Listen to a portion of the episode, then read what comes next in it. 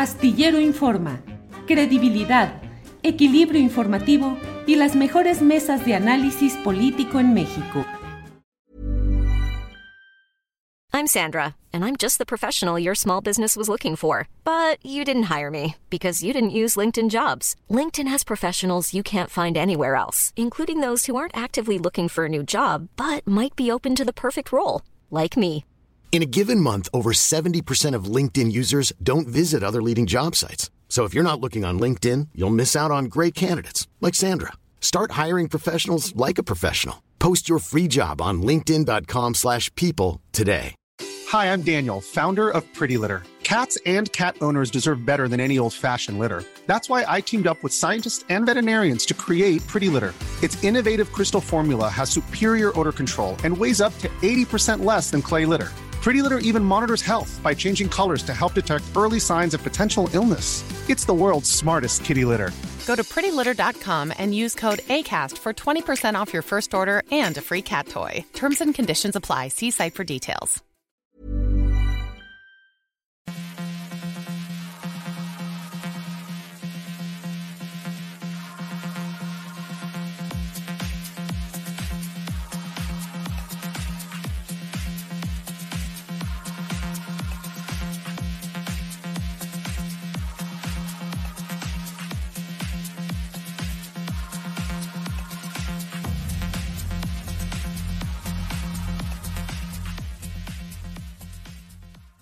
La una de la tarde, la una de la tarde en punto y ya estamos aquí en Astillero Informa. Gracias por acompañarnos en este lunes 22 de agosto de 2022. Muchas gracias por su atención, muchas gracias por participar en este eh, esfuerzo informativo en el cual le, le llevamos las noticias más relevantes, información, análisis, debate en este lunes 22 de un fin de semana muy cargado, de estos días recientes con información plena. Ya lo sabe usted, la detención de Jesús Murillo Caram, el ex procurador general de justicia, por eh, bajo la acusación de haber fabricado la llamada verdad histórica, la salida de cárcel de la propia eh, Rosario Robles Berlanga eh, para ir a prisión domiciliaria y continuar con este peculiar y muy estancado proceso que aún no arranca formalmente y sin embargo ha tenido ya eh, durante un largo tiempo a la exsecretaria del gabinete peñista en la cárcel. Vamos a hablar de estos y muchos temas más, de Omar García Harfuch, mencionado en las indagaciones o en las pruebas que supuestamente presenta la Fiscalía General de la República, García Harfuch como presunto partícipe en reuniones con Murillo Caram para fabricar esta llamada verdad histórica. Vamos a arrancar de inmediato, tenemos muchas cosas interesantes y le agradecemos que esté con nosotros. Por lo pronto, vamos a arrancar de inmediato con una periodista que merece el mayor de los respetos por su profesionalismo y su acuciosidad. Ella es Lidiet Carrión, periodista de pie de página, y ella leyó a detalle este informe de la Comisión de la Verdad y encontró algunos datos que queremos, que ya ha publicado ya en pie de página y queremos compartir con ustedes. Lidiet Carrión está aquí con nosotros. Lidiet, buenas tardes.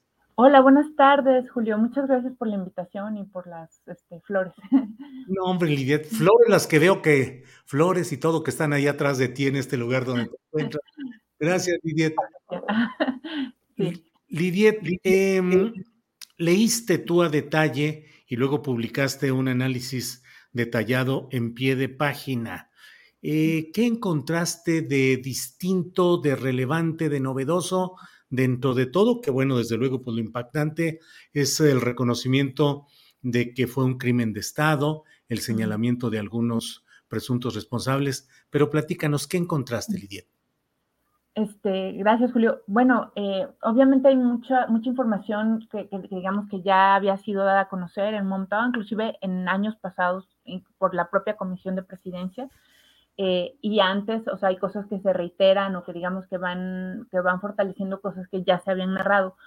Pero dentro, dentro de, lo, de lo que yo podría decir nuevo, eh, eh, digo, el caso de Yotzinapa no lo he cubierto con la profundidad con la que lo han hecho otros colegas míos, pero le he dado un seguimiento, he tratado siempre de darle seguimiento, he entrevistado a mucha gente fuera de grabadoras, en fin. es que hay un, hay un informante, bueno, una cosa que me llama la atención es que es un estudio muy interesante a partir de llamadas que fueron otorgadas por la DEA, es decir, cuando ocurre la desaparición, días después la DEA parece que da mucha información de gente que está vinculada a los Guerreros Unidos en Estados Unidos, lo cual se me hace muy interesante y que parece que ocurre desde el inicio. Y la, lo que hace la comisión es que hace un estudio eh, por medio de una, de una agencia independiente, que habría que decirlo, eh, de todas las llamadas telefónicas y mensajes de texto que se dieron en los primeros días, desde la noche del 26 hasta eh, días después. Hace, inclusive hay una, una, red muy interesante donde se van viendo la, vinculación de personas que ya han sido mencionadas, pero que aquí como que se ve muy claro que recibe una llamada de alguien y 20 minutos después hace otra llamada o manda mensajes de texto. Mucha de la información que presentan, eh, el informe tiene 103 cuartillas, creo que cualquiera lo puede leer muy rápido. Eh, pero lo que está muy interesante son los anexos. Eh, hay mucha información dentro de los anexos que está como que está cerrada o que está, que está, bueno, que tiene como este plumón negro, ¿no? pero se va evidenciando por medio de los anexos y del informe. El informe lo dice, pero lo dice de una manera como que por lo menos seis estudiantes eh, estuvieron con vida días después, hasta tres días, cuatro días después de la noche del 26 porque inclusive hay mensajes y esos vienen cerrados, pero si uno como que lo lee con, cuidado, hay una fractura de pronto y eh, ahí estos asesinatos ocurren días después, ¿no? Entonces, eh, lo que es interesante es que si ya uno va como tejiendo toda, toda la información, pues ya estaban siendo buscados, o sea, si no se hubieran dedicado tanto tiempo como a maquillar, eh, es probable tal, digo, no, es probable, siempre el, hubiera es, es, es, este, pues es un volado, ¿no? Pero digamos que eh, sí, porque que, que, que, bueno, quisiera como retractarme porque lo hubiera siempre, siempre puede cargar mucha responsabilidad, pero que, bueno, que eh, de haberse dado prisa o, de, de, que, de, que, estas autoridades, al menos a, un nivel local y estatal, no se hubieran dedicado a hubieran podido, ¿no? Pero, y, bueno, pues a mí, a mí me parece que ese es el, eh, eh, bueno, es la primera vez que se habla de, de, de este, eh, por lo menos de estos seis estudiantes, y está ahí, o sea, no es algo que, no es algo que viene de informantes, sino de, la, de los propios mensajes de texto en análisis, ¿no? De mensajes de texto y de llamadas.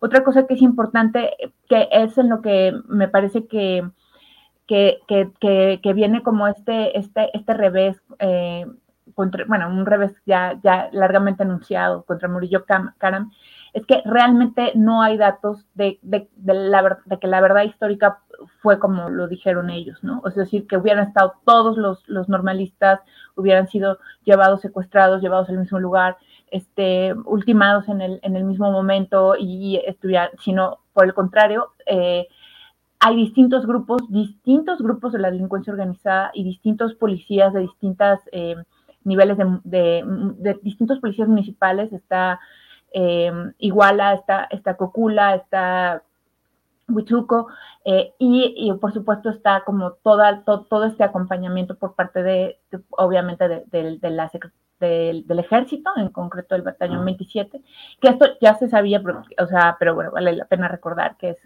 un batallón que tenía eh, mucha vinculación con, con, con los poderes tácticos de la zona, y con este, la policía eh, estatal, ¿no? Entonces, creo, creo que esa, esa, esos dos, dos aspectos, por un lado, esta reconstrucción por medio de, las llamadas telefónicas, eh, de personas de interés que ya, que ya se sabían, el, el hecho de, de, lo del soldado, ¿no? De este soldado que el ejército sabía y que aún así no, no, no rescataron a su, a su compañero, en este caso a su compañero, este soldado que estaba, eh, cumplía funciones, pues sí, llamémosle de espionaje o vigilancia dentro del, del, de, la, de la escuela normal eh, pues me parece que es, este, es importante y es relevante, ¿no? Claro, claro. Lidiet, pues sí, eh, es un documento amplio, como tú dices, hay algunos segmentos, sobre todo de conversaciones, en las cuales eh, pues viene tachado todo, viene como con esa parte negra, uno se va imaginando los diálogos, pero yo no sé, Lidiet, a mí me quedó la impresión de que efectivamente se cubrió toda esta parte que demuestra la responsabilidad de los Guerreros Unidos y la colusión de policías municipales y la omisión o inacción de los órganos del Estado mexicano, militares, policíacos, pero yo me pregunto, eh, no, no, habrá una segunda parte en la cual nos muestren cómo Murillo Karam eh, y altos mandos del gobierno federal se pusieron de acuerdo para fabricar todo esto, porque como que nos quedamos solamente en la etapa de los primeros días eh, hasta la parte específicamente de lo que fueron los acontecimientos en Guerrero. Pero, ¿qué, qué impresión te queda a ti, Lidiet? Que ahí hay indicios de responsabilidad del entonces ocupante de los Pinos, Peña Nieto, y del titular de la Secretaría de la Defensa Nacional, el general Cienfuegos, o que todo queda en otros niveles?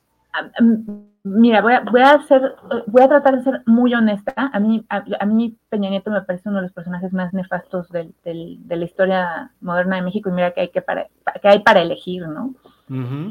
Eh, pero, eh, a, ver, yo creo que evidentemente, o sea, sí hubo fabricación de, de culpables, sí hubo fabricación de muchas cosas, o sea, eso es bien real. La verdad, la llamada verdad histórica de que todos los, los, los, los, jóvenes fueron trasladados al mismo tiempo, ultimados al mismo tiempo, eh, sus cenizas, e, eso, eso es evidente que fue fabricado. Eh, yo recuerdo mucho y, me encanta recordarlo cada vez, que, cada vez que hay posibilidad de que hay un buzo que, muere un día antes en el lugar en donde se supone que habrían sido recuperadas las, las bolsas donde había restos, ¿no? O sea, un día antes cuando no estaba presente este, el GIEI y este, este acompañamiento para, dar certeza de, las investigaciones, ¿no? Que todo apunta a que habría habido o, que hubo este, pruebas sembradas, ¿no? Está comprobado lo de la tortura contra, contra, contra muchos detenidos. Muchos detenidos, y, aquí es donde quiero, quiero, ser, quiero, quiero hacer matices, justo porque creo que el problema de nuestro país es que nos cuesta mucho trabajo aprender con H verdades complejas, ¿no? Sí hubo fabricación de pruebas, sí hubo tortura, pero también hubo, por ejemplo, eh, a mí me tocó ir eh, unas, poco antes de que se cumpliera una semana del, de las desapariciones, y muchos de los detenidos habían sido señalados por los propios normalistas eh, sobrevivientes, ¿no? Entonces, sí hubo tortura, pero sí hubo señalamientos directos contra ese, primer grupo, ¿no? Contra algunos al menos, ¿no? Entonces, el problema es el desaseo de las investigaciones. Este ya me cansé, a mí me queda claro, no sé si es que estuvieran protegiendo a un mando de, de alto grado o algo así. Eso se tendría que documentar de una manera muy, muy fuerte. Lo que sí me queda claro es que hicieron las investigaciones como suelen hacerse todas las investigaciones de este país, ¿no? Que es con flojera, con ya hay que, ya quiero darle carpetazo a esto porque, o sea, ya no quiero que me molesten. Entonces, hay una fabricación de pruebas de culpables, del el ya me cansé, es así, ya déjenme en paz con este tema, quiero ocuparme de, las frivolidades a las que se ocupaban, que fue vender un montón de cosas, vender prácticamente todo el país, robar mucho. Pero no, por lo menos con los elementos que tenemos hasta ahorita, no podemos pensar en una conspiración gigante. Eh, eh, eh, en el, o sea, sí una conspiración, pero no de que hubiera una mente maestra que tiene todos los hilos. No sé si me explico. O sea, sí, evidentemente estos, estos señores, el, el, el, entonces procurador sí fabricó sí, o sea, sí fabricó culpables, sí fabricó pruebas, eso es bien real. Que sus motivos hayan sido más elaborados que la manera asquerosa en la que trabajan siempre, nos, nos toca documentarlo, nos toca buscar, ¿no? O sea, eso es lo que estoy tratando de decir, que yo, no tengo todos los, no me atrevería a hacer una afirmación así con la información que tenemos ahorita. Bien, Lidiet. Lidiet, pues tenemos que seguir leyendo y escudriñando y es que escrutando todos estos documentos y todo lo que venga ahora. Así es que. Yo, quiero pues, hacer, perdón, Julio, antes, antes de colgar, este, hay, hay dos temas que, me, me parece muy importante tocar. Creo que tenemos ya mucha información, pero, o sea, mucha, han salido muchos libros que, que en conjunto pues, nos, nos, dan una pedacería interesante, importante de lo que pasó. Creo que hay mucha información que ya podría darnos un panorama de esta complejidad en donde estuvieron muchos actores metidos y donde hay también un papel de esta volatilidad que tenemos en el país por esta exacerbación de violencia. Creo que lo que nos toca es, a, las y los periodistas que nos dedicamos a esto, es tratar de tener una verdad eh, totalizadora. Creo que hay, o sea, hay este tema, por ejemplo, que han sido atacados algunos, algunos por ejemplo, jóvenes eh, que estaban en la normal, sí es verdad que se tomaron decisiones. Eso a mí me, lo han platicado personas que estuvieron en Ayotzinapa, o sea, que, que, que de mi confianza, pues, que, que, que, me parece que tienen bases para decir que, por ejemplo, que el que se aventaran esta responsabilidad, el comité de, de Ayotzinapa, de organizar la marcha del 2 de octubre, para empezar, le hicieron sin aprobación del comité, ¿no? O sea, eh, eh, eh, que si esto tenía que ver con un plan macabro para tal, no lo sabemos, no hay elementos, ¿no? Habrá que investigar más. Pero sí hubo esa, esa toma de decisión, sí hubo una toma de decisión apresurada y totalmente fuera de proporciones de ir igual a cuando ellos ya estaban amenazados de muerte dos años, desde dos años atrás. O sea, eso sí es verdad. Si eso obedeció a que, no sé qué, es, eso es algo que todavía nos toca probar. Sí hubo fabricación de, culpables, sí hubo fabricación de pruebas, sí hubo tortura, sí había un, sí hay un había y hay un narcotráfico terrible. uno de los, de los, de los documentos, perdón, del informe dice que un mes atrás habían perdido 100 kilos de heroína que provenían de igual, ¿no? O sea, o sea, sí está todo. Ahora, armar toda esta pedacería tratando de, de, de, ser lo más este, escrupulosos y responsables con la información, creo que nos lo debemos, porque solo entendiendo esta complejidad de corrupción, de, este, de, de, sí de factores que, pues, que de repente sí. es como medio azaroso, eh, y, y, sí de, de, de flojera, de corrupción, de violencia, todo eso, nos lo debemos. Y, y creo que ya estamos en el momento de poder hacerlo. Eso era lo que quería decir. Lidiet, pues muchas gracias, muy amable, y seguimos atentos a lo que eh, avance en este tema. Muchas gracias, Lidiet, por esta ocasión. gracias. Hasta luego. Buenas Hasta tardes. Luego. Hasta luego. Bueno, vamos uh, a seguir adelante con, puede leer usted el muy amplio reportaje de Litiet Carrión en pie de página eh, en, la, en, la, página de internet. Ahí puede ver eh, esta, esta, información completa. Bueno, leí en el New York Times en días pasados ya, eh, leí un texto en el cual Steve Fisher y María Avi Aviv eh, publican en el New York Times una nota que dice, Ciudad de México anunció el fin del abuso policial. Los reportes de mala conducta siguieron en aumento. Dice en el subtítulo, los policías y funcionarios de la capital han hecho caso omiso ante la conducta indebida de sus agentes, afirman funcionarios y exfuncionarios de la policía. Esto tiene, me parece a mí, relevancia, sobre todo ahora que se está analizando mucho el papel de Omar García Harfuch como secretario de Seguridad Pública en la Ciudad de México. Por todo ello, es por lo cual saludo con gusto al periodista Steve Fisher, periodista de investigación independiente. Steve, buenas tardes. Julio, muy buenas tardes y, muchas gracias por el interés y por el espacio. Al contrario, Steve, pues leí esta, esta nota eh, publicada en la cual pues señalan tú y tu compañera reportera que ha habido un aumento en eh, algunas denuncias en la Ciudad de México. ¿De qué se trata todo esto, Steve, por favor? Pues efectivamente, el secretario de Seguridad Ciudadana, Omar eh, García Harfush, desde su inicio de de, su función como secretario han aumentado de una forma este, fuerte las denuncias eh, ante la Comisión de Derechos Humanos de la Ciudad de México por temas de tortura, temas de detenciones este, arbitrarias, detenciones ilegales, este, incluso por temas de abuso sexual. Entonces, eh, estamos hablando, por ejemplo, del año pasado, eh, que tuvieron mil, más que 1.900 casos, más que 1.900 denuncias ante la Comisión de Derechos Humanos. Eh, eso es la cifra más alta desde que se ha estado, desde que ha mantenido récord la comisión, eh, empezando en 2004 cuando desagregaron este, las denuncias de esta forma. Em, empezando en, en 2019 estaba igual de alto, son los tres años más altos en respecto a denuncias eh, que ha visto la ciudad.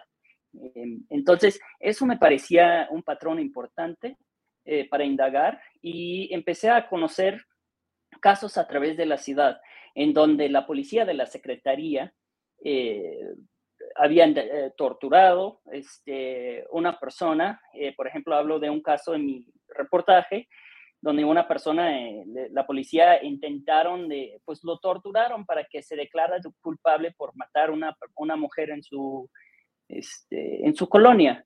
Em, un juez lo tiró el caso justo y lo dejó libre este, este señor em, por eh, citando el tema de tortura. Entonces hay pruebas muy contundentes, muy fuertes, Julio, que demuestra la actitud de la policía, de la secretaría, eh, y que hay un patrón de, de, encontramos de sembrar droga para cuadrar a personas de bajos recursos, este, para meterlos a la cárcel y por supuesto eso queda como una cifra de, de productividad para la policía, diciendo, por ejemplo, que están combatiendo el, el crimen de narcotráfico.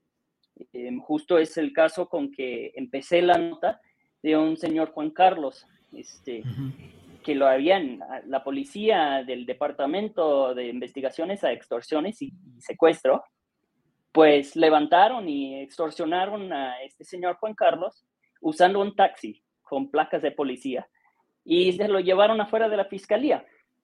Y lo tenían ahí justo afuera de la fiscalía, según las cámaras de la ciudad que yo tenía acceso. Em, esperando que su esposa podría este, juntar unos 50 mil pesos para que lo librara. Pues no tenían ese dinero.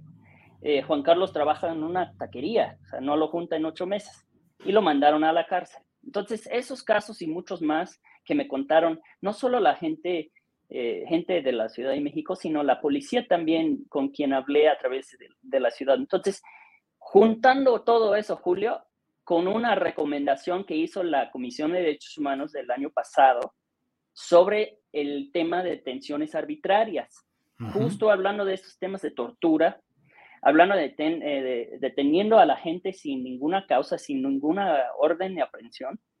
Eh, entonces, cuando se junta todo ese panorama, se pudo demostrar que el secretario Omar García Harfush estaba este, a cargo de una policía, de, policía quienes, este, quienes están actuando de una forma que, que la gente está yendo a la Comisión de Derechos Humanos como nunca antes.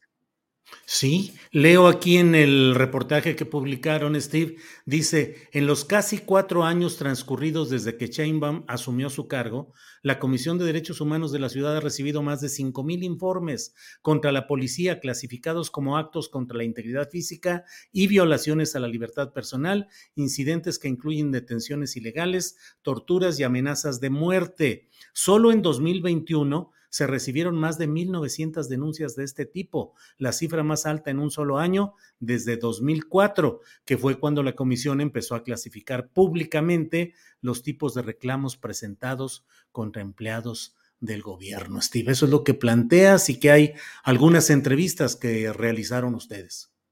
Así es, y este, justo eh, eh, esta actuación de la policía, Julio, tú bien lo sabes, eh, no es algo nuevo. El chiste es que bajo esta administración y bajo este secretario ha aumentado de una forma fuerte este, estos tipos de denuncias. El, gobierno de Mancera este, y su policía también actuaron este, de esta forma, pero estamos hablando de, eh, que se ha, em, empeorado, digamos, la policía en este aspecto eh, desde la administración pasada. Y lo importante aquí, Julio, es que en, respuesta a, mis preguntas, la jefa de gobierno eh, de la Ciudad de México, Claudia Sheinbaum, me dijo en marzo de este año que esto, y lo puedo citar, este, todas las prácticas relacionadas con tortura y detenciones ilegales han dejado de presentarse.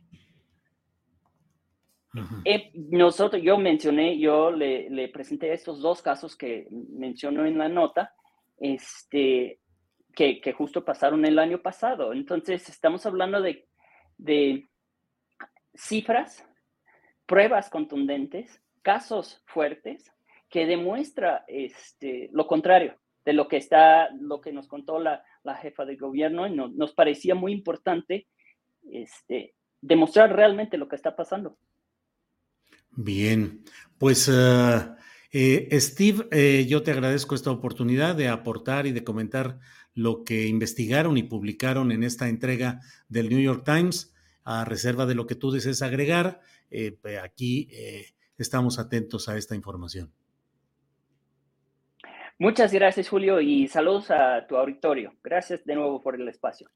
Al contrario, gracias Steve. Hasta luego. Steve Fischer, periodista de investigación que ha documentado en esta nota del New York Times que subió el número de eh, denuncias por violaciones a derechos humanos, detenciones arbitrarias en la policía de la Ciudad de México. Creo que es un dato que vale la pena tenerlo también presente. Eh, bueno, eh, es la una de la tarde con 24 minutos y tenemos la oportunidad de que esté con nosotros ya Adriana Buentello. Adriana, buenas tardes. ¿Cómo estás, Julio? Muy buenas tardes. Saludos a todos los que nos ven. Ya estamos listísimos. Julio, qué, jornadas tan intensas desde la semana pasada, ¿verdad? Sí, sí, sí, sí, realmente sí. Toda este fin de semana, la verdad, eh, descansando a medias porque hay que estar atento a cómo van la evolución de las cosas, Adriana. ¿Cuántos programas? Ya, ¿Cuál será el récord de los programas que te has echado en un día? Pues como tres, son los tres, cuatro son los que hemos podido hacer.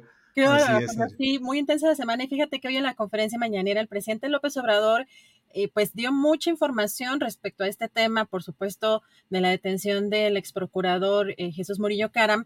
Y hay datos interesantes. Por un lado, el, presidente consideró que Murillo Caram se inculpó y puso un video incluso en el que el fiscal Gertz Manero cita precisamente al ex procurador cuando habla de esta investigación sobre los hechos en Ayotzinapa. Vamos a ver qué fue lo que dijo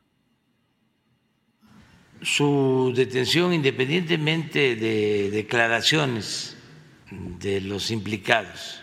Él mismo se inculpa. Estamos preparando un equipo de investigación. Se trasladará el jefe de la agencia de seguridad y su servidor, que seremos los responsables directos de esta investigación. Ante esa afirmación, Ahora hemos podido demostrar con pruebas ya judicializadas que el propósito evidente de quienes habían asumido tal compromiso era el de engañar a la población para encubrir lo ocurrido y eludir las responsabilidades de autoridades federales y locales coludidas, adjudicando la brutalidad sucedida solo a policías locales de Iguala, Cocula y Huitzuco, quienes entregaron a los estudiantes masacrados a uno de los carteles que se disputaban el control de las drogas de esa ciudad. Para lograr lo anterior, los que, los que se hicieron responsables de esa investigación cometieron un número incalculable de abusos, torturas y presiones para obtener las confesiones de dichos policías, adjudicándoles todas las responsabilidades que sus superiores estaban buscando eludir, para después inventar la supuesta verdad histórica que señalaba que todos los estudiantes habían sido incinerados en el basurero de Cocula para así concluir el caso y cerrarlo definitivamente.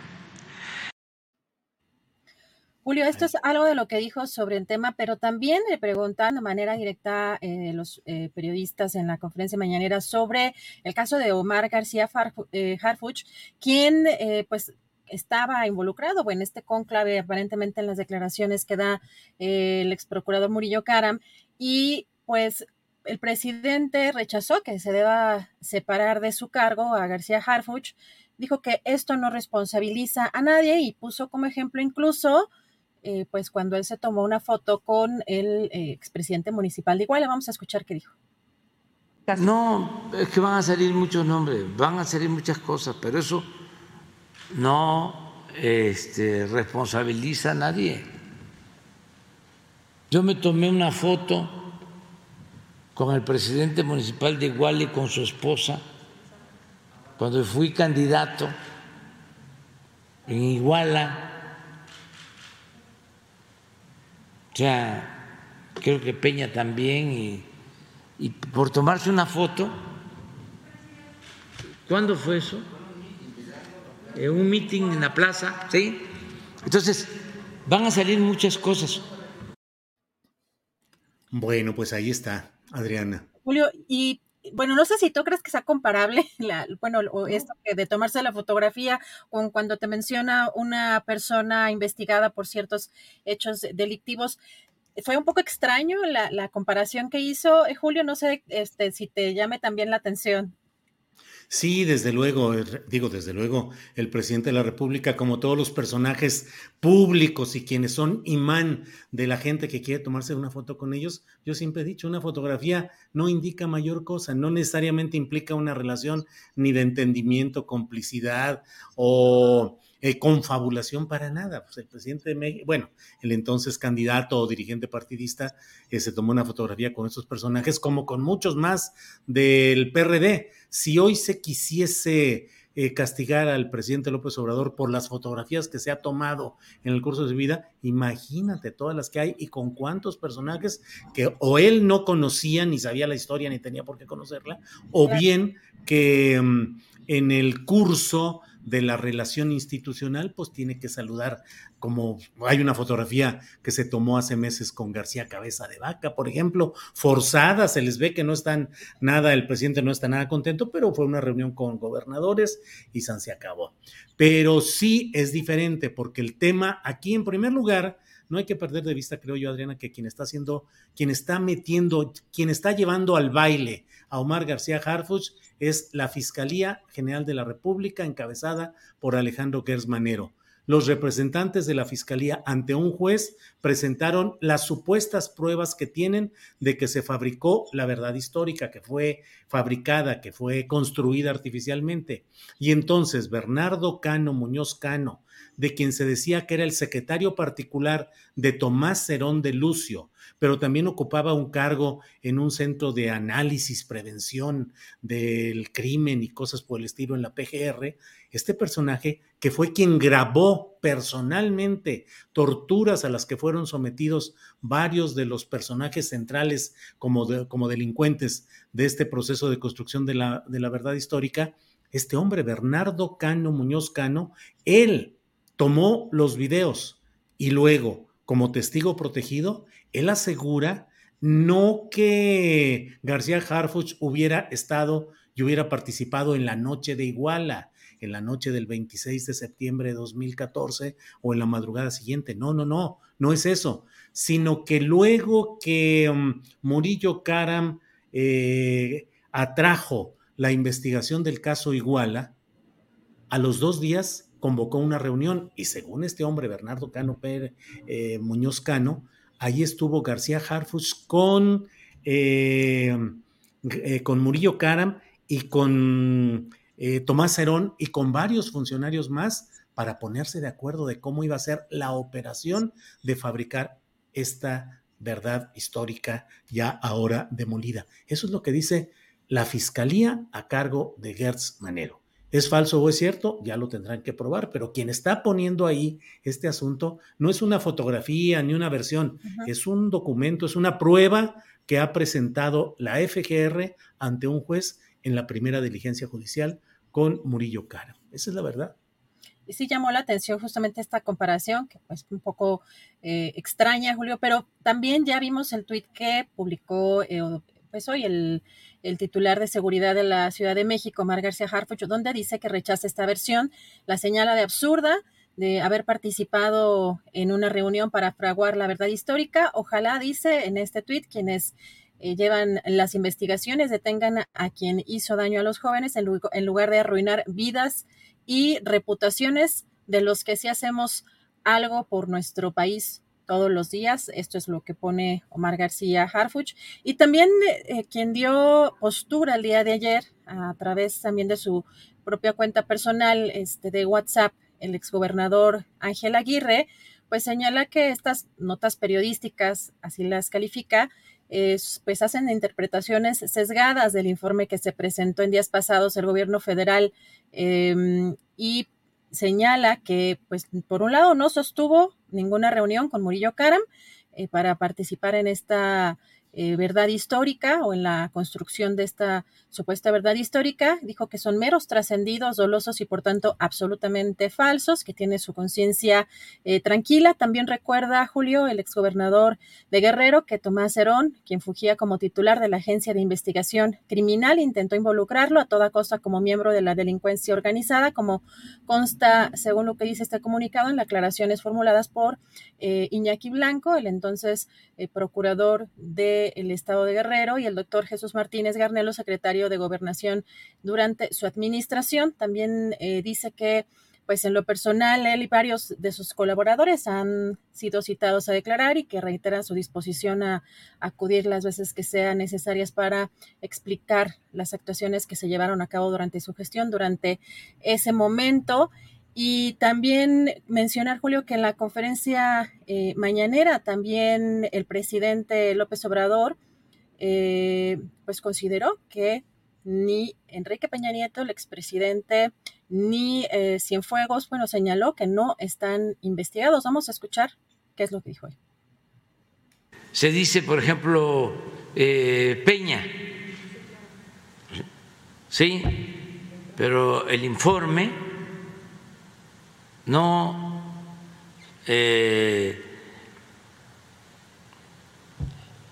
solicita que se abra investigación o que se eh, solicite orden de aprehensión contra Peña, pero sí contra otros sí a Murillo Caran, sí a otros personajes y también militares. ¿A Cienfuegos? Tampoco. Pues estaremos entonces en presencia de un semicrimen de Estado, porque si un crimen de Estado lo es tal, pues lo menos que se tiene que investigar es al jefe de ese Estado que en el sistema político mexicano es quien ocupa la presidencia de la República. Peña Nieto no es...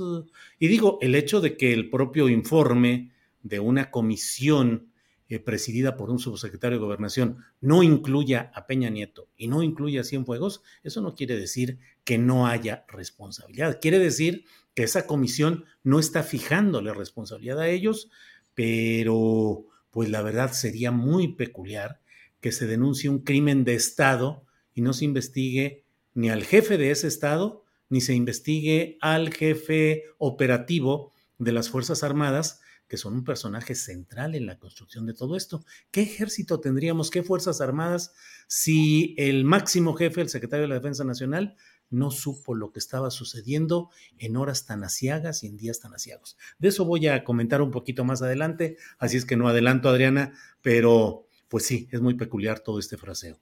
Julio, y sin querer sonar pesimista, porque detención no significa condena, ¿no? Hemos visto pues innumerables casos, innumerables casos atorados en la Fiscalía General de la República, así que pues esperemos que estos temas eh, empiecen a avanzar y que no nada más nos hayan dejado un fin de semana muy activo, muy intenso y vamos a seguir adelante. Vamos a estar ya en, en unos momentos más con nuestra querida colega Jacaranda Correa y regreso en un rato. Adriana, gracias y volvemos en un rato más. Muy amable, gracias. Bueno, pues días intensos con mucha información, con muchos detalles.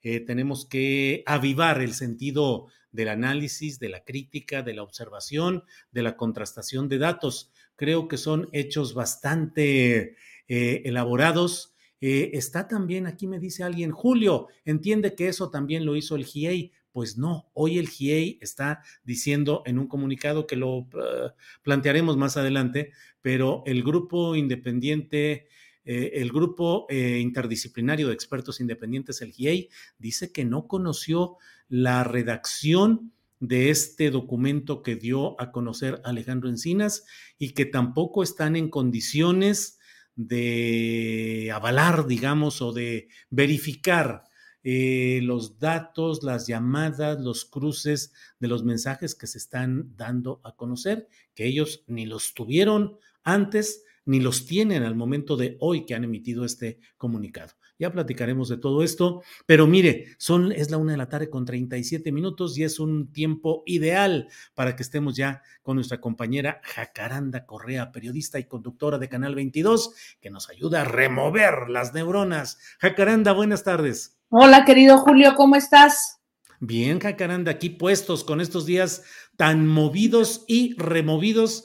Seguramente de ellos nos vas a hablar o cuál es tu tema de hoy, Jacaranda. Así es, pues qué otro si no Ayotzinapa y bueno, pues todo lo que ha ocurrido en días pasados y lo de hoy justo con la conferencia que ya este comentabas hace rato con la querida Adriana, este pues no sé, Julio, yo estoy, estoy estoy confundida, pero vamos a empezar, si te parece, este diciendo de entrada que sí es de celebrarse este informe de la Comisión de la Verdad, ¿no? del caso Ayotzinapa que se presentó hace algunos días por parte del subsecretario Alejandro Encinas. Todo esto en medio, pues, de enredos, mentiras, este, falsedades, este, testigos que supimos años después que fueron torturados, presuntos culpables, en fin. Creo que es eh, realmente de celebrarse este, este informe, ¿no? Creo que a partir de la detención de Murillo Karam pareciera, ¿no? Ahora digo porque pareciera y lo subrayo, que empezarían a tocarse niveles a un alto nivel, sobre todo porque, bueno, pues Murillo Karam forma parte de un grupo político que incluso hoy todavía siguen algunos este, cargos eh, políticos, Julio, que ya han salido incluso a defender al, ex eh, procurador de la República. Eh, por otro lado, este, quiero decir, Julio, que el que este gobierno haya tenido el valor, la, la, interesa de admitir la participación de políticos, militares, policías de todos los niveles para desaparecer y luego, por lo que se nos dijo, se nos informó, asesinar a los 43 eh, estudiantes, tiene un costo político, Julio. Tiene un costo político que justamente de eso quiero, quiero reflexionar y me parece que va a tener consecuencias incluso al interior del propio gobierno del presidente López Obrador.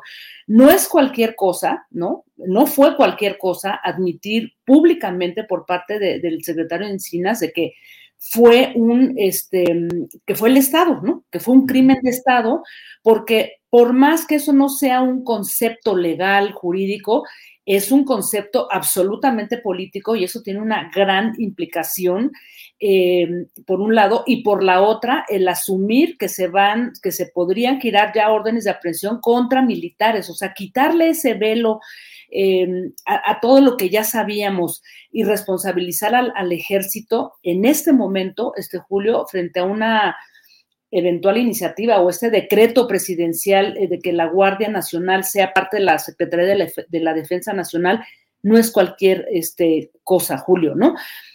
Hay que decir también que sí es de celebrarse porque de alguna manera desmontar la, la mentira histórica, este, eh, Julio, o bueno, esa verdad histórica que sabemos que es una mentira, ha sido un trabajo enorme, sí, de la comisión, pero también de colegas, de periodistas, tú lo sabes, Julio, que estuvieron trabajando muchísimo, también de documentalistas, de, colectivos, de, de, cuerpos de, de, defensa de derechos humanos que de alguna manera estuvieron investigando por su propia cuenta cuando en el gobierno de Peña Nieto pues estaba todo absolutamente eh, cerrado, este Julio.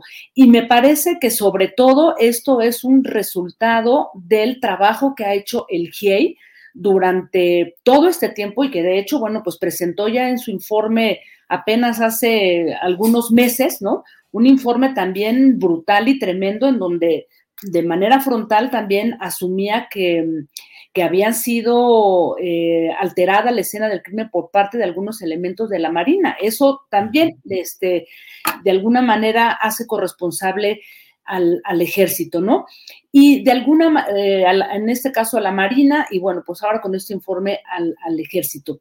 Pero aquí empiezan, digamos que los problemas, los matices, Julio, tú lo acabas de mencionar, el GIEI y el informe. Hace algunas horas eh, a través de la cuenta de, del, Centro de Derechos de Miguel Agustín Pro Juárez, justamente se comparte esta carta que tiene 10 puntos y en donde, como tú ya lo dijiste, el GIEI dice, a nosotros no nos informaron, tampoco les informaron a los padres, recibimos ese informe hasta las 9 de la noche, eh, y por lo tanto hacen un llamado a, mantener esa cercanía y, el, seguir eh, pues compartiendo la información. Dicen también dentro de estos 10 puntos de, esta carta que ya está circulando ya en la cuenta del Centro PROD, eh, que si bien la Comisión de la Verdad les ha proporcionado y ellos han tenido acceso a toda la información, la investigación, eh, ellos eh, subrayan y dicen, no, no compartimos ni redactamos de manera conjunta este informe porque hasta hoy, dicen, no hemos señalado presuntos responsables por lo que están urgiendo a que sean las instancias judiciales eh, pertinentes las que continúen con las investigaciones, Julio, antes de que esto empiece a manosearse. Por eso insisten ellos tanto en la independencia de la fiscalía y de jueces para que esto no se contamine, ¿no? Porque Creo que aquí este es un punto fundamental, Julio, porque puede ser la piedra en el zapato. Ya lo vimos eh, eh, con la conferencia en la mañanera, eh, lo vimos también hace algunos días, el, subsecretario Alejandro Encinas dando algunas declaraciones, el propio presidente Andrés Manuel López Obrador insistiendo que pues no, no se está investigando ni a Enrique Peña Nieto ni, a, ni al general Salvador Cienfuegos porque no se no se estipula en el informe, pero entonces, Julio, yo me preguntaré, como tú dices, bueno, pues sí, esto es un mini crimen de Estado, ¿no? O un semicrimen de Estado, porque pues Murillo Caram no se mandaba solo y no creo que un informe de esta magnitud, Julio, haya podido este, presentarse hacia la opinión pública sin el conocimiento de altos mandos. Y finalmente, Julio, creo que es muy importante no manosear este caso políticamente, dejar que sean las instancias porque si no nos van a regalar una justicia en pedazos, Julio. Mira, la propia ley, fíjate, estuve leyendo por ahí a propósito de algo que me compartieron, la ley en materia de desaparición forzada, en los artículos 27 y 28, aquí se, eh, se especifica por qué sí puede ser un delito, puede investigarse, incluso puede ser motivo de prisión, un servidor público que prive de la libertad o también que niegue u oculte la información. Esto, repito, en, los artículos 27 y 28 de la ley, esta de ley, eh, ley en materia de desaparición forzada, ¿no? Por otro lado, este, Julio, se dice que no puede haber altos mandos involucrados y la propia ley lo dice en el artículo 29 eh, y 30, que efectivamente los, eh, los mandos superiores, dice, los superiores jerárquicos serán considerados autores de delito de desaparición forzada de personas en los términos de, lo previsto en la legislación penal aplicable. Es decir, todos aquellos que hayan, em, digamos que eh, sido cómplices en cuanto a una eh, privación de la libertad, seguida de la abstención o negativa a reconocer dicha privación de la libertad o proporcionar la información. Entonces, Julio, de acuerdo a esta ley, o sea, sí son responsables todos aquellos que omitieron información, que cerraron los ojos, que es muy raro que hayan cerrado los ojos ante tremendo informe y ante tremenda este, mentira que construyeron. Y creo que aquí es en donde tienen que ser implacables en este gobierno, tienen que ser impecables también, Julio, porque si no, o así que, como diría mi abuelita, se les va a hacer bolas el engrudo y no queremos que se vuelva a caer otra vez un caso más a esta fiscalía, porque ya vimos en el juicio a Murillo Caram todo lo que hizo el juez, parar la, audiencia por decir a, los representantes de la fiscalía que no estaban preparados y que qué cosa era lo que estaban presentando, una vergüenza, Julio.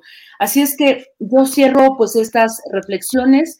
Julio, que eh, Ayotzinapa y todas sus implicaciones pueden ser realmente un parteaguas para este gobierno. Lo que hemos visto, este, lo que nos ha mostrado este informe y el propio GEI, es la podredumbre de todo un sistema político y judicial. Si realmente este gobierno apuesta por una verdadera transformación, aquí tienen este caso y hay que empezar, pero ya, Julio, ¿no? ¿Qué opinas?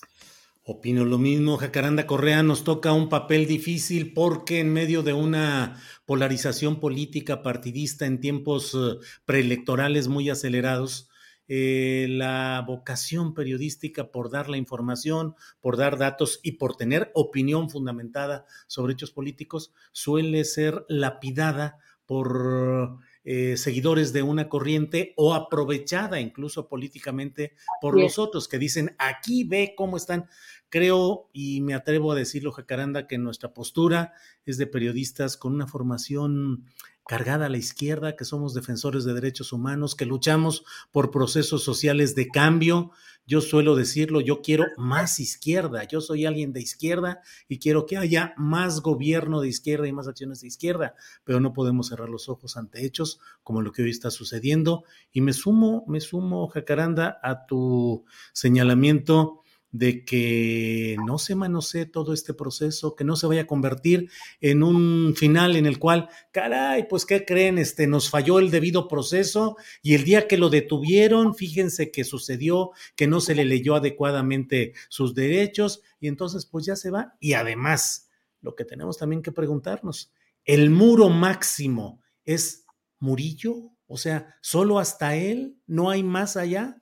Pues resulta difícil.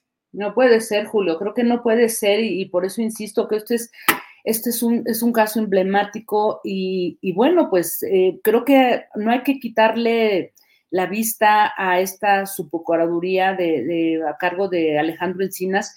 Creo que ha sido, ha sido muy valiente lo que ha hecho esa comisión y también el propio Alejandro Encinas al acusar directamente a militares en este momento y además incluso fijar una postura en desacuerdo, que eso es rarísimo, ¿no? En, el gabinete de, la 4T es rarísimo que un funcionario eh, vaya contra la postura del presidente y diga, yo no estoy de acuerdo que se militarice, ¿no? La seguridad. Y esa es su postura, así es que me parece valiente, me parece realmente algo muy importante y que pues no hay que quitarle el ojo y como tú dices, Julio, pues creo que tantos años pasaron, como para esperar este momento, no dejemos irlo ni lo manoseemos así nada más porque sería realmente una tragedia, Julio.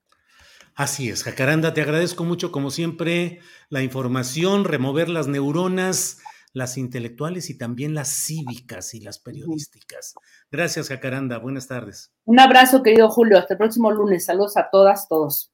Gracias, hasta luego. Bueno, pues en este programa vamos a pasar ahora a otro segmento que también es de mucho interés, el de la economía, cómo ve el asunto económico, financiero, el dinero, todo. En ese sentido, me da mucho gusto recibir en este lunes a nuestra compañera Claudia Villegas, periodista y directora de la revista Fortuna. Claudia, buenas tardes. Hola Julio, ¿cómo están? Buenas tardes a todos y a todas. Feliz de saludarlos. Igual, Claudia, ¿de qué nos vas a hablar hoy, Claudia? Gracias, Julio. Pues son varios temas, pero me gustaría empezar por el asunto de la venta de Banamex. El presidente López Obrador, Julio, ha liberado, eh, porque no hay otra opción, de ese compromiso de no despedir eh, trabajadores cuando el grupo se venda, cuando el banco se venda, porque no hay una ley, Julio, que permita que el gobierno imponga eh, la condición de que quien compre Banamex no despida personal. Entonces, en la revista Fortuna lo que hicimos fue ver un poco el comportamiento de un banco que se llama Banorte, de la familia Hank, que es uno de los tiradores más fuertes, Julio, y bueno, él ha estado creciendo en los últimos meses a partir de fusiones, adquisiciones y lo que llaman los analistas las merger and acquisitions, pues lo que deja es que a veces se despide a mucho personal y ese es un gran temor porque se duplican sucursales. Hasta ahora, Banorte no había tenido este comportamiento de despedir, Julio, a, muchos, a mucho personal porque le hacía falta para seguir creciendo. Banorte además de que es un banco pues de los más grandes en el país junto con BBVA, Banamex, Citi, eh, Santander. Bueno, lo que pasa es que también tiene negocios con estados y municipios, tiene negocios, Julio, con la dispersión de apoyos para el, gobierno, los subsidios, los programas, entonces, hasta ahora, Julio no ha despedido mucha gente de sus fusiones y adquisiciones. Pero, ¿qué va a pasar si logra comprar Banamex? ¿Qué, ¿Qué, va a suceder con una estructura grande como ya la tiene? Bueno, el presidente López Obrador dice que es una buena noticia que lo compren mexicanos. Los otros grupos que estarían interesados, entre ellos el del presidente del grupo MIFEL, que es el presidente de la Asociación de Bancos de México, pues no es un banco grande, tiene capital, pero necesitaría a todo el personal, Julio. Claudia, y no hay un plazo para que se pueda cerrar esta operación, incluso puede alargarse por alguna serie de incidentes eh, judiciales, Claudia. Lo de oceanografía, al parecer, Julio, es un asunto que, bueno, pues los abogados de las empresas eh, armadoras, de barcos, el propio señor eh, Yáñez, el, el dueño de oceanografía, bueno, pues lo que había estado buscando era complicar la venta de Banamex con estas estrategias judiciales. Oceanografía, pues hay que recordarlo, Julio, lo que yo en algún momento pude reportear es que representaba más del 30% de los créditos corporativos de Banamex, era de sus principales negocios. Y después de 2009, después de fraude, bueno, la, la, crisis de oceanografía, porque no fue un fraude lo que sucedió y hay que recordarlo, fue que Oceanografía no estaba cumpliendo con las fianzas en tiempo y forma, porque había problemas con los contratos de petróleos mexicanos.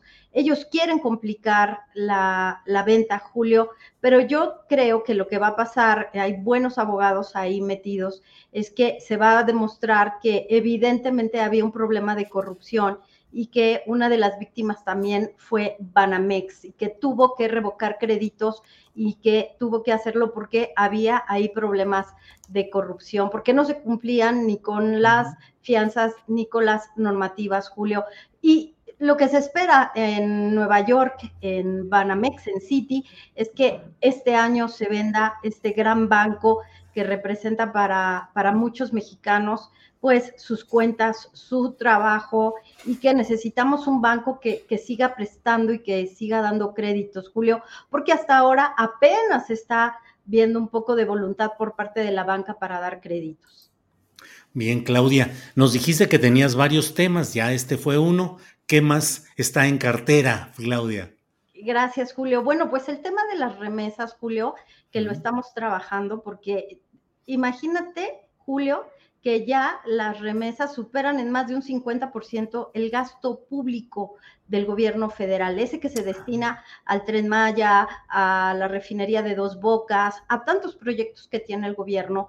Crece y crece el fenómeno de las remesas, llega, supera ya los 55 mil millones de dólares, Julio. Y aquí la pregunta es, ¿cuándo el, gobierno va a analizar un poquito cómo es que se está generando este fenómeno de las remesas cuando hemos tenido diferentes, desde que empezó la pandemia, Julio, tuvimos el asunto de la, de la crisis, luego tuvimos los planes y programas de apoyo del gobierno de Estados Unidos, luego los tambores de recesión en Estados Unidos y las remesas nunca cambian de trayectoria, siempre van a la alza. Y lo interesante es, Julio, que en este, en este mercado de remesas solo participan un par de bancos. A los otros no les interesa, Julio. Un par de bancos solamente. Y bueno, yo no sé de eso, Claudia, absolutamente nada, pero es un efecto mm, dañino o distractor o eh, deformador del mm. análisis económico el incluir las remesas como una especie pues de ganancia nacional? Sí, sin duda, Julio. A eso me refiero y creo que lo, lo has captado muy bien. A, lo mejor yo no lo pude expresar muy bien, pero tú lo tienes muy claro.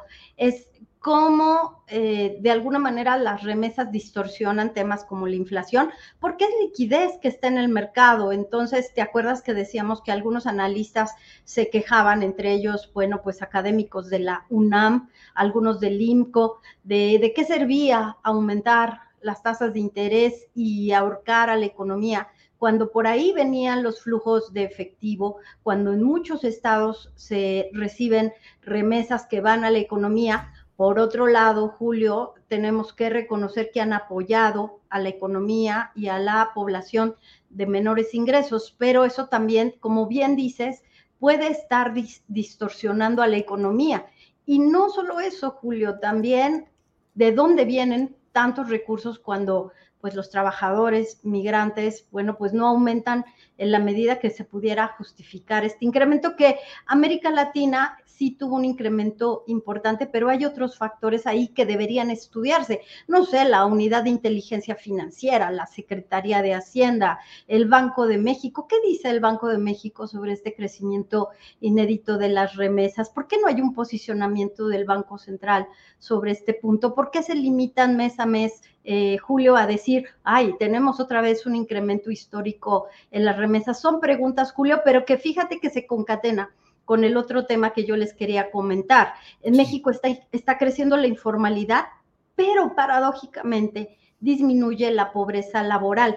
Aunque no está todavía en los niveles previos a la pandemia, Julio, bueno, pues en este momento tenemos que la pobreza laboral es el 38.3% de la población. 49.2 millones de mexicanos y mexicanas, cuando antes de la pandemia, previo al primer trimestre, cuando empezó todo esto, era del 36.6%. Y hoy el presidente López Obrador ha dicho que la, eh, la gente no se ha empobrecido más y que eso es una buena noticia. La gran pregunta también sería, eh, ¿hay una mejor distribución de la riqueza o la clase media es la que está dejando el espacio para eh, pues eh, trabajadores de menores ingresos, Julio. Claudia Villegas, pues el mundo entero, como solemos decir en estas pláticas, el mundo entero moviéndose eh, y México pues también metido en ese torbellino y en esa en ese tobogán a veces de, decisiones económicas y de previsiones y bueno, ahí vamos caminando afortunadamente. Claudia, ¿algún otro tema, algún otro señalamiento que desees agregar? No, nada, Julio, pues solo decir que la venta de Banamex debería responder a los mismos criterios que exige allá la Reserva Federal en Estados Unidos. Comienza a pedirle a Citi, vende ese banco en México, vende ese banco, porque lo que quiere es que su riesgo sea más local y que si va a hacer negocios los haga pues en un espectro de mayor eh, poder adquisitivo, no tanto en banca de consumo, porque quiere que su banca se dedique a apoyar a pequeñas y medianas empresas allá en Estados Unidos. Julio, creo que la banca en México debería responder como a los mismos incentivos, apoyar a pequeñas y medianas empresas, porque hoy el presidente dijo que va a haber créditos para MIPIMES desde el gobierno. Entonces, la pregunta es, ¿qué pasa con la banca, Julio? Bueno, Claudia, gracias. Gracias por esta, por esta plática, por estos temas, por esta información. Y bueno, eh, vi los tweets de contento de que la edición de Revista Fortuna con este tema de corrupción y vuelos con la, las memorias de Gerardo de Prevoisoin eh, tuvo todo el éxito que se agotó eh, todo el tiraje. Sí, se agotó Julio y estamos súper felices. Decía Carlos Monsiváis que los libros en México, los impresos, bueno, pues las ediciones que se hacían era de verdad un milagro cuando se agotaba. Eh, imagínate un libro que se agota y nos da mucha alegría porque pues es un libro, pero una revista que se agote en las tiendas de locales cerrados, pues nos pone doblemente contentos, Julio. Qué bueno. Claudia, muchas gracias y seguimos en contacto. Espero que nos veamos el próximo lunes, Claudia. Bonito día a todos. Feliz inicio de semana. Gracias, hasta luego. Bien, vamos a seguir adelante con nuestra programación y tenemos ya lista nuestra siguiente entrevista porque he leído el trabajo de Axel Chávez. Él es periodista independiente de investigación, colaborador de proceso, ya ha escrito un texto sobre el ex procurador Jesús Murillo Caram y su largo historial como pacificador. Axel Chávez está aquí con nosotros, lo saludo. Axel, buenas tardes. Hola Julio, ¿qué tal? Muy buenas tardes, mucho gusto estar contigo. Gracias Axel. Yo cuando vi tu reportaje de inmediato dije, a ver, ¿quién ha sido en términos políticos, financieros, eh, Jesús Murillo Caram? ¿Qué es lo que dice tu trabajo, Axel? Sí, Julio, muchas gracias. Bueno, te comento que durante 15 años, de 1970 a 1985, la extinta Dirección Federal de Seguridad, que fue encargada del espionaje político, no solo a opositores del viejo régimen priista, sino también a miembros de su propio partido, de los que tenía principal atención, eh, indagó y siguió las actividades de un entonces joven político, Jesús Murillo Cara, un político que se hace como bajo la tutela política del exgobernador Jorge Rojo Lugo, que también es padre político de otros personajes con alta influencia en el poder local, como Gerardo Sosa Castelán, el líder del denominado Grupo Universidad, que actualmente es investigado por posible lavado de dinero.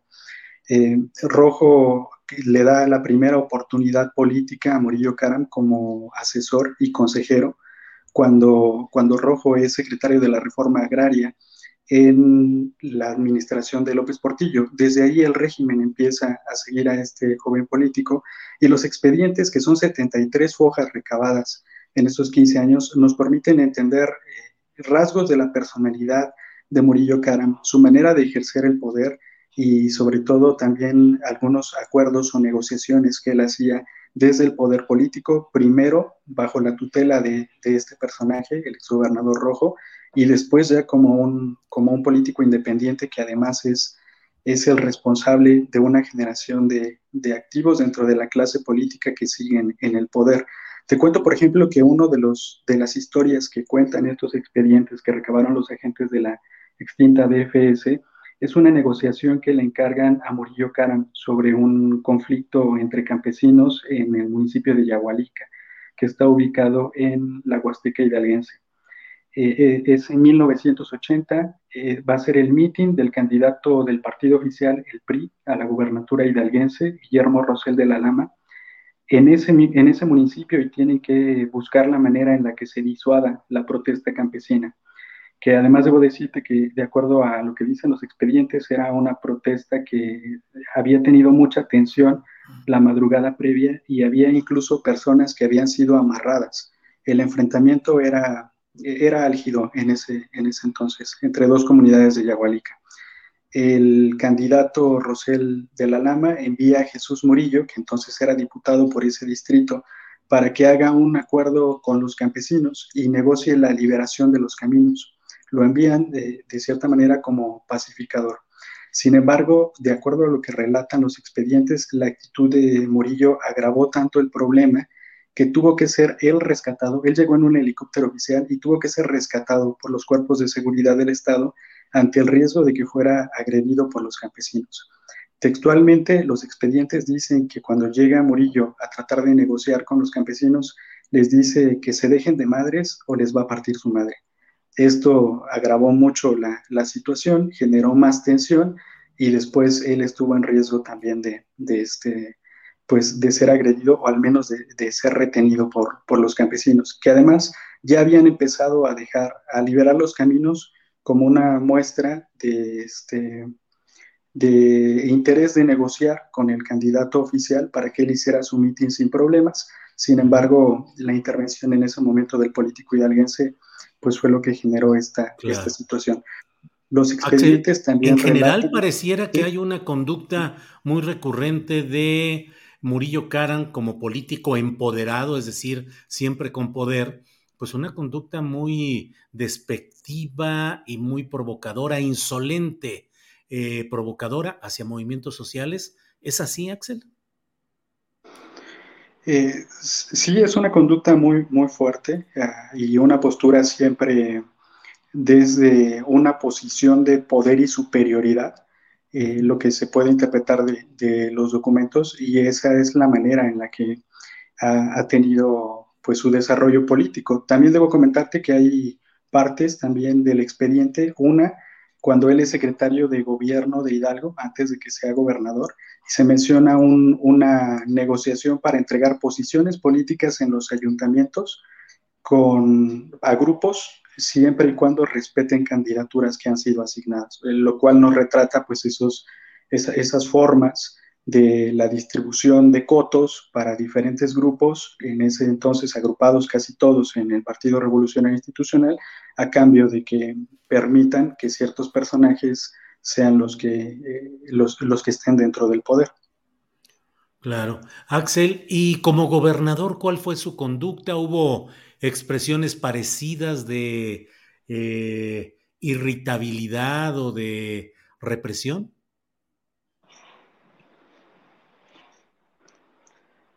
Sí, eh, como gobernador, eh, su manera de ejercer el poder eh, fue muy similar a, la que conocimos a nivel federal y también este tipo de, este, de, formas o expresiones como la que todos conocemos de, del Ya me cansé, fue un gobernador que trató de tener el control de todos los grupos políticos al interior del Estado y en, ese entonces, de 1993 a 1999, cuando él es gobernador, la oposición estaba eh, no muy desarrollada. Eh, era más ligada la oposición interna dentro de, su propio partido, pero los acuerdos a través de las formas disciplinarias e institucionales del PRI se dirimían de, de esa manera. Pero al principio, por ejemplo, a su llegada al poder, pues tuvo el el roce con el magisterio hidalguense porque traía a un, personaje que no era en ese entonces ubicado en la entidad y lo nombra secretario de, educación. Entonces ahí tuvo la oposición del magisterio, después llegan acuerdos políticos, pero tensión al principio. Y, por ejemplo, este director del Instituto Hidalguense de Educación, que posteriormente pasó a ser la Secretaría de Educación Pública, fue el actual gobernador Omar Fayad Meneses. Por eso comentaba también que Murillo es padre de una generación de políticos que actualmente se mantiene en el poder y ya no solo eh, dentro del Partido Revolucionario Institucional, sino también en, en otros eh, partidos eh, opositores. Bien, Axel Chávez, pues toda una y en cuestión de, mm, de negocios, de enriquecimiento, de acusaciones de esa índole, ¿qué hay?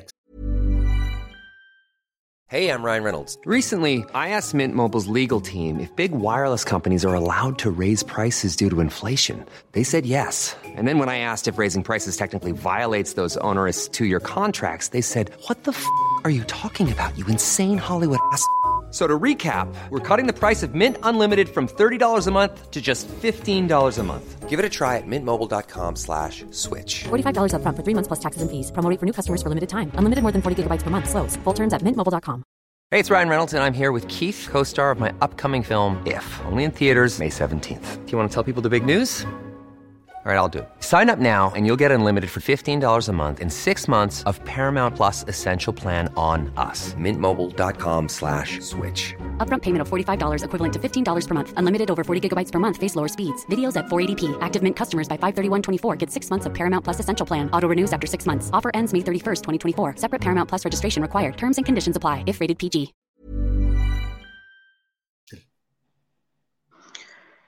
Mm, yo creo que el ex procurador y ex gobernador hidalguense ha sido cuidadoso, que por cuidadoso no quiere decir que esto sea, eh, eh, lo haya hecho bien o, no, pero ha, sido muy discreto en el manejo de sus negocios privados.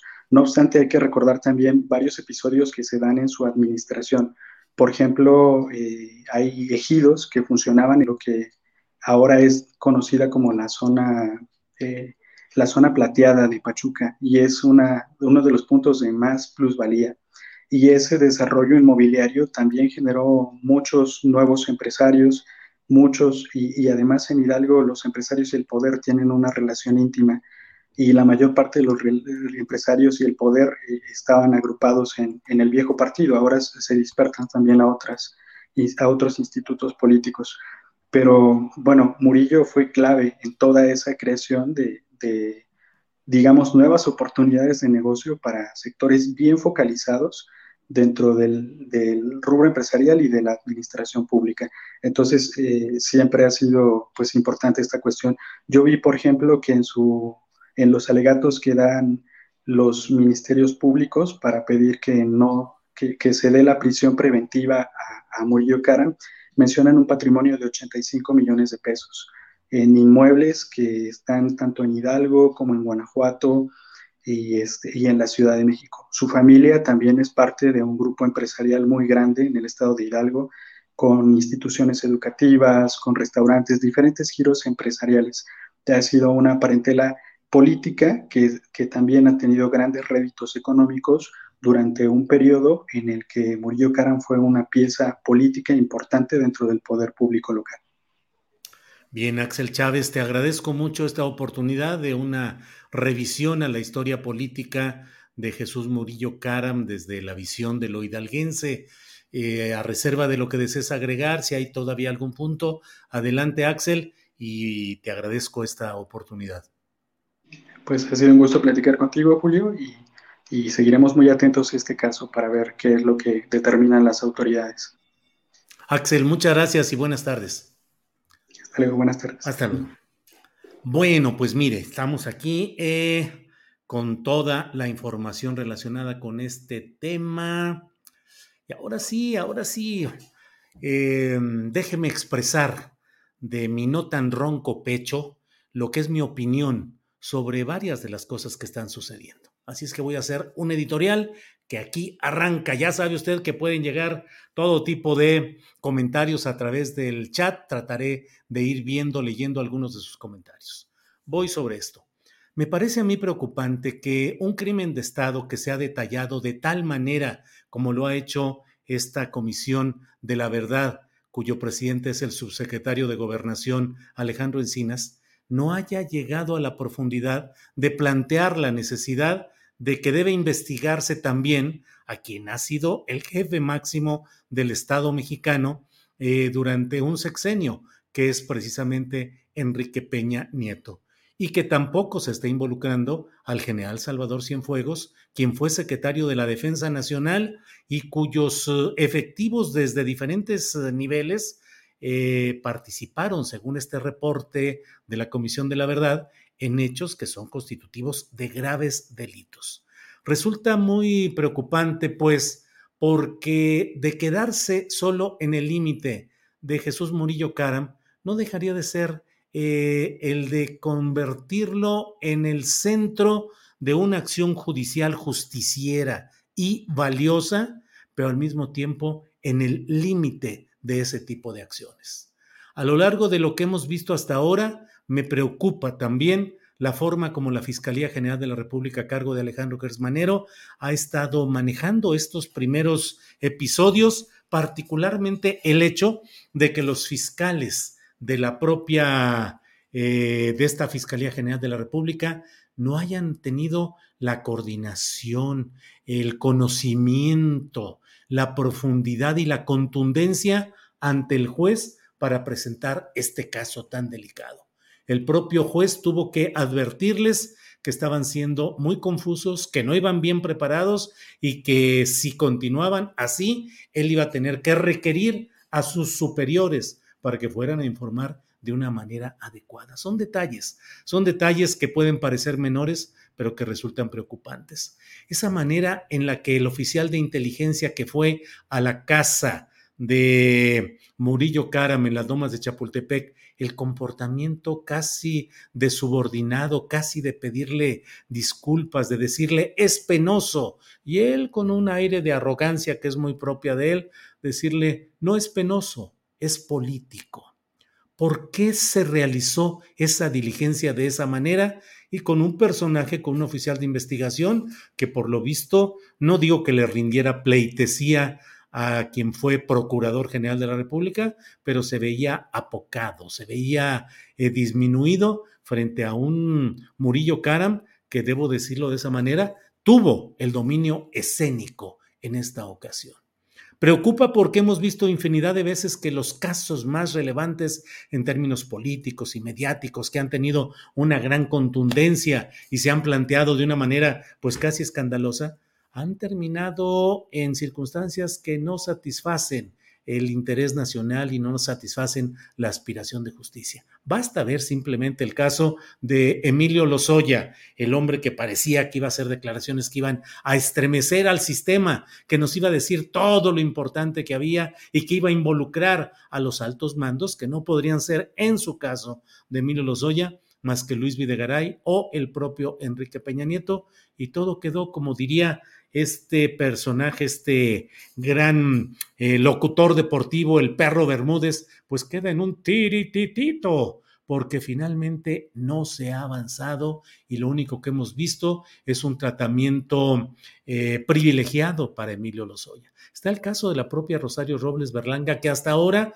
no ha podido ser encausada judicialmente o de manera obvia, pues, encausada en el terreno de una responsabilidad directa y real por el caso escandaloso de la estafa maestra. Está solamente por omisión en el cumplimiento de sus responsabilidades como servidora pública. Y el otro expediente, el de delincuencia organizada y lavado de dinero, no ha podido avanzar por razones que no se sabe, pero me parece que todo es preocupante. Y me parece preocupante además, y debo decirlo con todas sus letras y de una manera clara y directa, el hecho de que se trate de escabullir la eventual responsabilidad de Enrique Peña Nieto diciendo, bueno, pues que no hay nada que lo implique directamente a partir de este informe de la Comisión de Justicia que preside un subordinado del propio presidente actual, es decir, Alejandro Encinas, personaje respetable de la izquierda mexicana, pero finalmente él está en un esquema de subordinación, tanto en la Secretaría de Gobernación como respecto a la presidencia de la República. Se dice, pues bueno, lo que se está acusando a Murillo Karam es por la autoría intelectual, y lo dijo hoy el presidente, por haberse inculpado. Le voy a pedir a Andrés Ramírez que me ponga un video de Enrique Peña Nieto ya al final de su gobierno, donde hable sobre este tema y le pido a quienes nos escuchan que nos digan si creen que esas palabras del propio Peña Nieto no implican, no significan el reconocer, eh, el tener una responsabilidad en lo que se ha dicho. Por favor, Andrés. Se suscita el evento de Ayotzinapa, muy lamentable, la desaparición de 43 jóvenes, un 26 de septiembre del 2014. La PGR atrajo lo que era un tema del orden local en el estado de Guerrero para ver qué había ocurrido con los jóvenes que estaban desaparecidos. De ahí vino una investigación profunda y amplia y más cuando evidentemente se generó un eco ante la demanda muy sentida y justa de los padres de familia por saber qué había pasado con sus hijos. La investigación ahí está. Evidentemente ante la negativa y el rechazo de los padres de familia por aceptar los alcances de la investigación realizada por la Procuraduría General de la República, en donde había evidencias claras y contundentes de que muy lamentablemente los 43 jóvenes habían sido incinerados por un grupo delincuencial que operaba en el estado de Guerrero. Fue necesario incluso abrir la investigación a una comisión interamericana de derechos humanos para que integrantes de esta comisión pudiera conocer la investigación que había realizado la Procuraduría. En lo personal y con el dolor que causa y con lo que significa la pena para los padres de familia, yo estoy en la convicción que lamentablemente pasó justamente lo que la investigación arrojó. Sé que lamentablemente la pérdida de un hijo no hay forma de repararla. Son hechos que nunca más se deben repetir en nuestro país. Me quedo con la insatisfacción de aquello que no se logró atender suficientemente y será un gran reto para la próxima administración, es en el ámbito de la seguridad. No obstante que en los primeros años de esta administración vi una reducción notable y significativa en los índices de criminalidad, lamentablemente al cierre de este sexenio nuevamente hubo un repunte en los índices de criminalidad. No hemos alcanzado el objetivo de darle a los mexicanos paz y tranquilidad en cualquier parte de la geografía nacional. Enrique Peña Nieto no tuvo ninguna responsabilidad en un sistema presidencialista absoluto como es el que se vive en México y se ha vivido históricamente, el que el jurista ya fallecido Jorge Carpizo en algunos de sus estudios, libros como constitucionalista, señalaba el presidencialismo mexicano, era el título de uno de sus libros, y decía que el presidente tenía facultades constitucionales y metaconstitucionales. El propio presidente López Obrador ha dicho que no hay nada que se pueda hacer que no conozca el presidente de la República en turno, que todo lo sabe el presidente en turno. Sobre esta construcción, fabricación criminal de la verdad histórica, Enrique Peña Nieto no sabía y fue engañado por el malvado eh, Jesús Murillo Caram, que a sus espaldas y de una manera sinuosa fue construyendo una realidad alterna y propició esa presunta verdad histórica y el pobre Enrique Peña Nieto no supo nada hasta el final, pero aprobó, autorizó, se solidarizó con ese tipo de resultados. A mí me parece muy complicado y muy complicado y les ruego a quienes se molestan por esta insistencia en señalar la responsabilidad política, histórica, cívica y jurídica de Peña Nieto. Pero durante los seis años de ese gobierno señalamos algunos, muchos, entre ellos quien les habla, los errores, las pillerías, las corruptelas, eh, todo lo que realizó ese gobierno de Enrique Peña Nieto. Y ahora resulta, pues que, hombre, pues no hay nada que lo implique y la, el crimen de Estado es un semicrimen de Estado, no más la mitad, porque solo es lo que corresponde a Jesús Murillo Cara.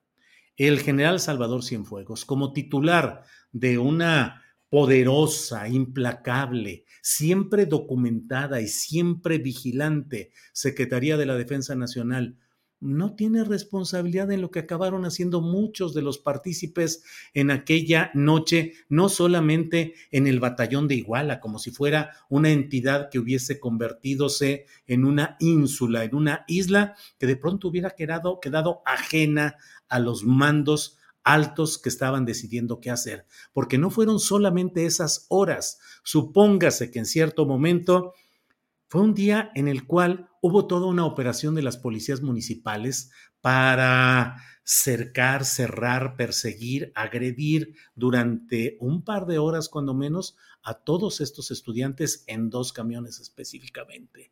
Hubo esa misma noche, a las 12 de la noche, de ese 26 de septiembre de 2014, se convocó a una rueda de prensa en la cual estuvieron presentes no solo los jóvenes eh, de la, de la normal de Ayotzinapa para denunciar lo que les había sucedido, sino que no lo conocían a plenitud. Pero bueno, el ataque, bajarlos de los camiones, golpearlos, subirlos a patrullas, pero a las 12 de la noche se hizo una rueda de prensa a la que asistieron obviamente solo reporteros de Iguala y cuando estaban ahí en plena conferencia de prensa llegaron miembros de los Guerreros Unidos y dispararon y mataron a dos personas en esa misma conferencia de prensa. Nada de eso hizo interrumpir el sueño del secretario de la Defensa Nacional, nada de eso fue conocido por Miguel Ángel Osorio Chong, dejaron que fluyeran las cosas, pues es una bronca en un lugar que se llama Iguala. Bueno, supongamos que así hubiera sido.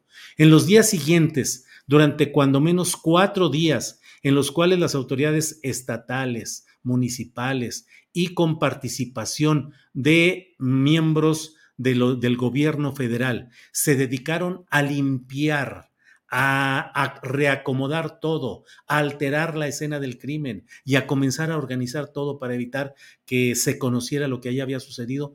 Nada supieron los órganos de inteligencia, eh, la jefatura eh, militar en el estado de Guerrero no informó a su vez a la Comandancia Nacional, al secretario de la Defensa Nacional. Me parece absolutamente, pues absolutamente imposible de sobrellevar en esos términos.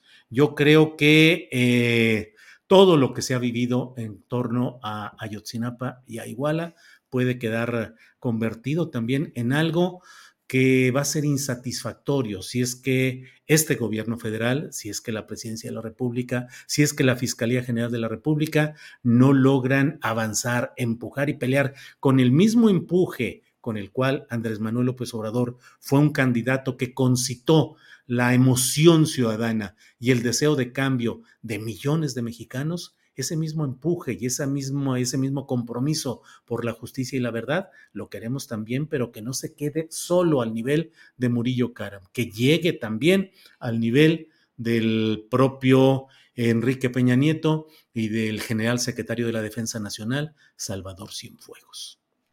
Gracias por su atención. Bueno, tenemos más información interesante de este día. Eh, nunca vamos a ver la verdad. Bueno, varios, varios comentarios que están ahí. Eh, déjeme ver, tenemos alguna información todavía, así es que me parece, déjeme ver por aquí. Bueno, está bien, vamos. Ya no sé si voy con Adriana o con Jorge Meléndez. Déjenme checar un poquito. Ya sabe que aquí todo lo vamos avanzando así. Bueno, vamos, vamos en, un, en unos, a, unas notitas breves con Adriana Buentello. Adriana, ya estamos aquí de regreso. Julio, nada más adelanto un tema eh, que también es relevante en este momento. Al final tendremos más actualizaciones de otros temas, además de esto de la detención de Murillo Caram, porque eh, un juez eh, acaba de ordenar eh, garantizar la salud del ex procurador Jesús Murillo Caram, eh, otorgó una suspensión de plano precisamente para que el ex procurador no permanezca incomunicado. Hay que recordar que hay varios, eh, varios informes sobre los, eh, pues, las cuestiones que, de salud que padece el ex procurador.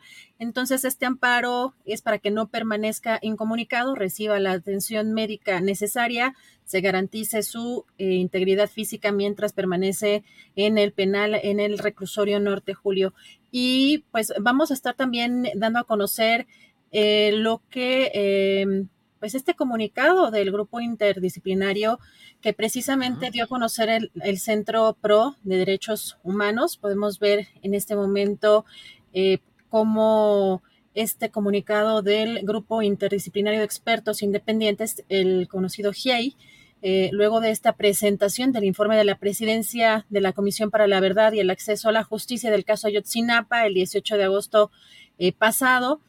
Ellos dan a conocer varios puntos, son 10 y el primero dice que conocimos el contenido del informe solo a partir de la exposición del 18 de agosto, cuando se presentó a los padres y madres, representantes y otros integrantes de la comisión en presencia del presidente y altas autoridades del Estado. El texto completo, dicen en este comunicado, nos fue entregado a las nueve de la noche del día 18 de agosto. Si bien saludamos que existan eventuales nuevas revelaciones con el esfuerzo eh, de la comisión en la investigación del caso, eh, quien ha puesto todo el interés y el trabajo en ello, debemos insistir en que toda la información debe ser conocida de manera previa por los padres y madres. Como GIEI hemos recobrado eh, con la comisión muchos eh, de los medios de prueba que quedaron registrados en nuestro informe de marzo de este año. Dice, si bien hemos tenido acceso a la información y productos obtenidos de la comisión presidencial, no conocimos ni hemos accedido directamente y examinado el material del cual surgieron las capturas de pantalla que aparecen a partir de la página 38 del informe. Tampoco hemos accedido aún a los peritajes que se practicaron sobre los mismos. Desde el momento de Déjame un poquitito nada más aquí antes de que pasen estos temas. Me parece que es importante que no perdamos de vista que no se está refiriendo el GIEI a que no hayan conocido eh, lo que le fue presentado a los padres y madres de familia en la reunión en la que estuvo el propio presidente López Obrador. Evidentemente, ahí fue presentada una información, pero lo que ellos nos están diciendo es que no la conocieron eh, a detalle, que no tienen todos los datos, todas las referencias, toda la exposición amplia de lo que ahí se presentó. Es decir, una cosa es presentar decir ahorita, en este momento, decir las cosas son de esta manera y luego salir a informarlo a una conferencia de prensa y otra cosa es que previamente se puedan presentar todos los datos para cotejarlos, analizarlos, verificarlos y validarlos. Perdón, Adriana, solamente eso. No, eh, es que sí, muchas gracias por la precisión, Julio, porque es muy importante esto. Hay que recordar que, pues, este grupo ha seguido de cerca y ha estado en todas las eh, investigaciones de manera independiente de cerca con los familiares y lo que mencionan son puntualizaciones que son fundamentales y que van a ampliar en próximos días, pero aquí también dicen en el punto 5, por ejemplo, Julio, desde el momento de la presentación hemos solicitado tener acceso no solo eh, a lo que se incluyó en el informe, sino a todo lo que se extrajo y a los dispositivos desde donde se obtuvo esta información. Pero hay más eh, puntos. Fíjate que eh, también mencionan, dice, de igual manera hemos pedido que se entreguen cuanto antes a la fiscalía, tanto los mensajes como los dispositivos de los cuales fueron extraídos. Todo ello es clave para evaluar las características fiabilidad y calidad de la información señalada. Aquí también dice, una vez que tengamos acceso directo a esta información y podamos analizar con profundidad el contenido del informe, compartiremos nuestras valoraciones sobre las nuevas revelaciones que se incluyen en el texto.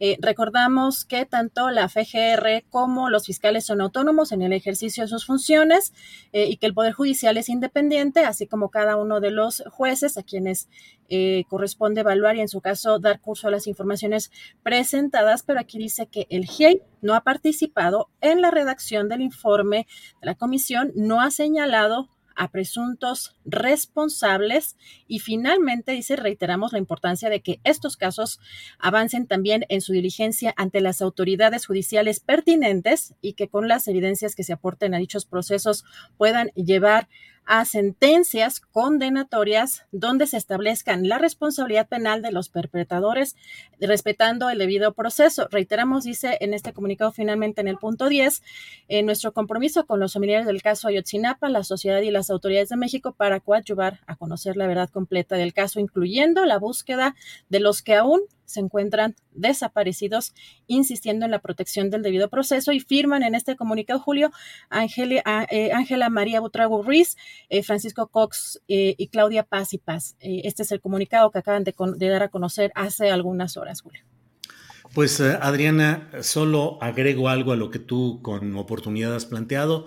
Es muy respetable el trabajo del grupo interdisciplinario de expertos independientes, porque luego, Adriana, hay quienes dicen, ¿y por qué tendrían que estarle informando a ese grupo? Este, ¿Y qué importa que no les hayan? No, este grupo está instalado en la investigación del caso Ayotzinapa por un convenio, por un acuerdo explícito de colaboración entre el Estado mexicano con la Comisión Interamericana de Derechos Humanos para que este grupo coadyuvara en la investigación de manera independiente. Por eso es la importancia de que ellos puedan conocer con oportunidad lo que se va a anunciar, lo que se va a decir, para que ellos puedan decir, imagínate Adriana, lo importante que sería que en ese anuncio que se dio se hubiese tenido de entrada el aval del propio GIEI diciendo, efectivamente, ya ellos mismos reconocen y dicen que es un avance, que es importante, reconocen el valor de la propia comisión, son cuidadosos, son cuidadosos, pero no deja de ser eh, poco afortunado en términos de procesamiento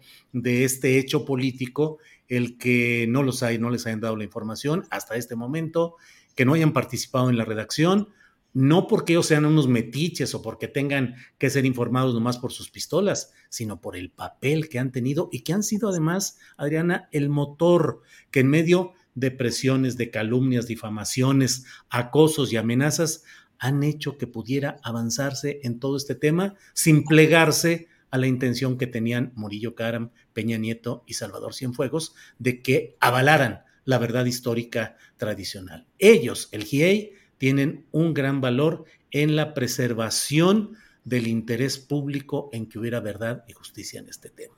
En fin, Adriana, pues ahí andan las cosas. Así es, y sí llama mucho la atención eh, pues uno de los puntos finales donde ellos dicen que no participaron en esta redacción y no están señalando ellos presuntos responsables. Vamos a ver qué eh, pronunciamiento tienen pues más adelante o en estos próximos días, horas, precisamente los integrantes del GIEI para, para darlo a conocer, que todo lo que se dio a conocer la semana, pues efectivamente tiene una profundidad que vamos a ir eh, pues desentrañando, desmenuzando conforme vayan pasando también los días. Julio, por lo pronto te dejo ya con nuestro querido Jorge Meléndez y regreso en un rato más.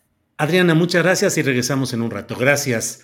Bien, pues son las 2 de la tarde con 34 minutos. Hoy nuestro compañero eh, Salvador Frausto, director de investigaciones especiales de Milenio, no pudo estar con nosotros. Eh, hubo ahora sí que un bomberazo periodístico que tuvo que atender y no está con nosotros, lo cual nos va a dar el tiempo amplio para platicar con nuestro compañero Jorge Meléndez, que ya está por aquí. Jorge, buenas tardes.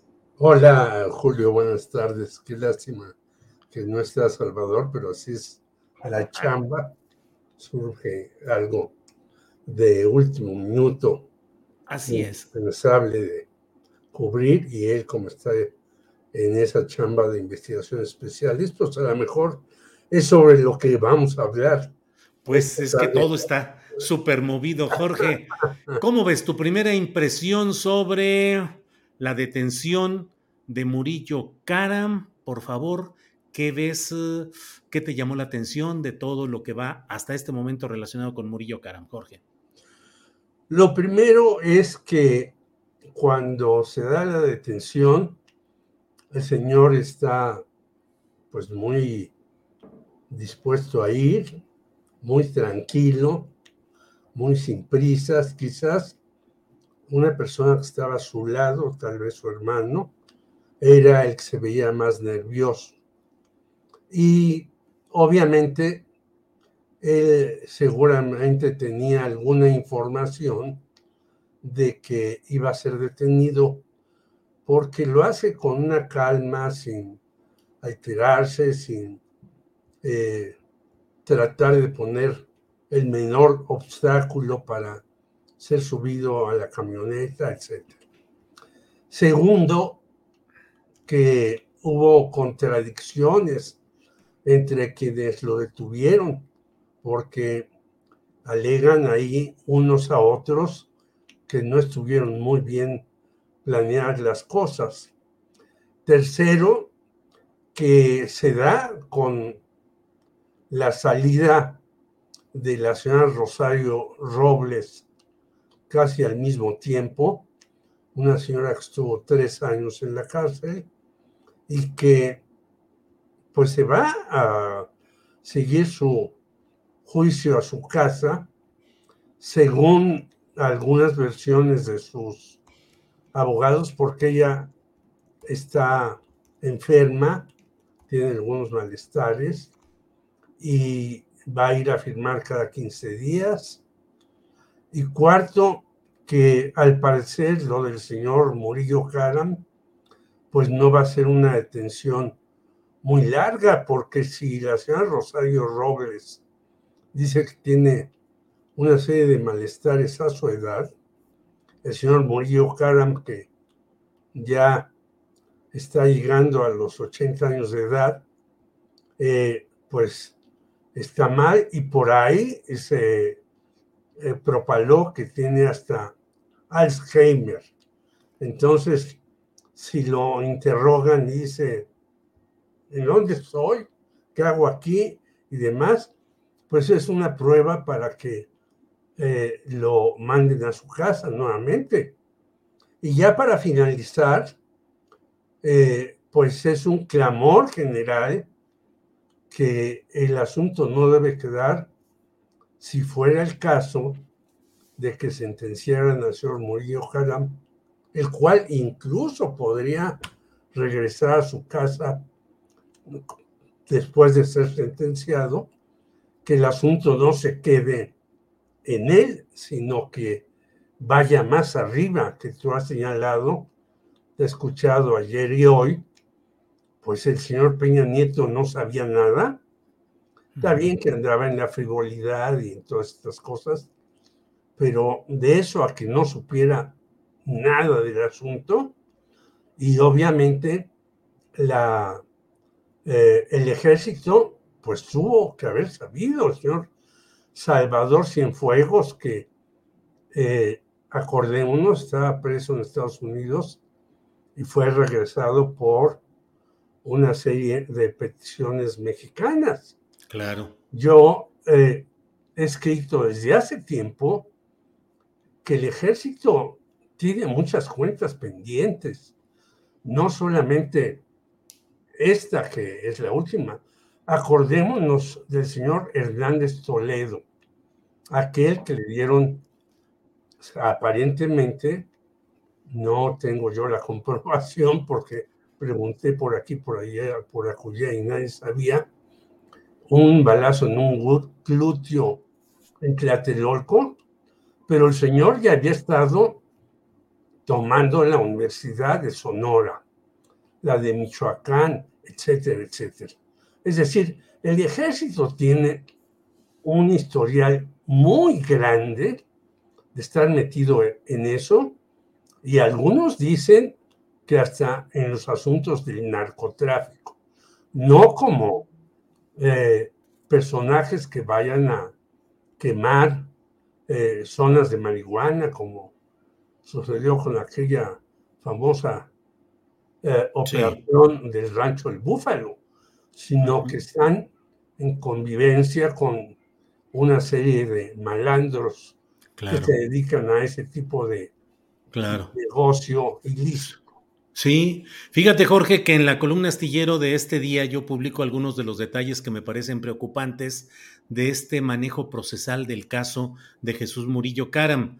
Eh, tengamos en cuenta que de pronto él pareciera estar en dominio escénico, sale con su chamarra, con las manos en la adentro de la chamarra, tranquilo, caminando a ver de qué se trata, preocupado Jorge por el tráfico vial. Hombre, por favor, nada más que no interrumpan el tráfico, o sea, en la calle Montañas Calizas de las Lomas de Chapultepec, hombre, que no se vaya a cometer la infracción reglamentaria de que estén interrumpiendo el tráfico. El hombre acusado de una montaña de crímenes, preocupado por el mínimo detalle de que, hombre, no es.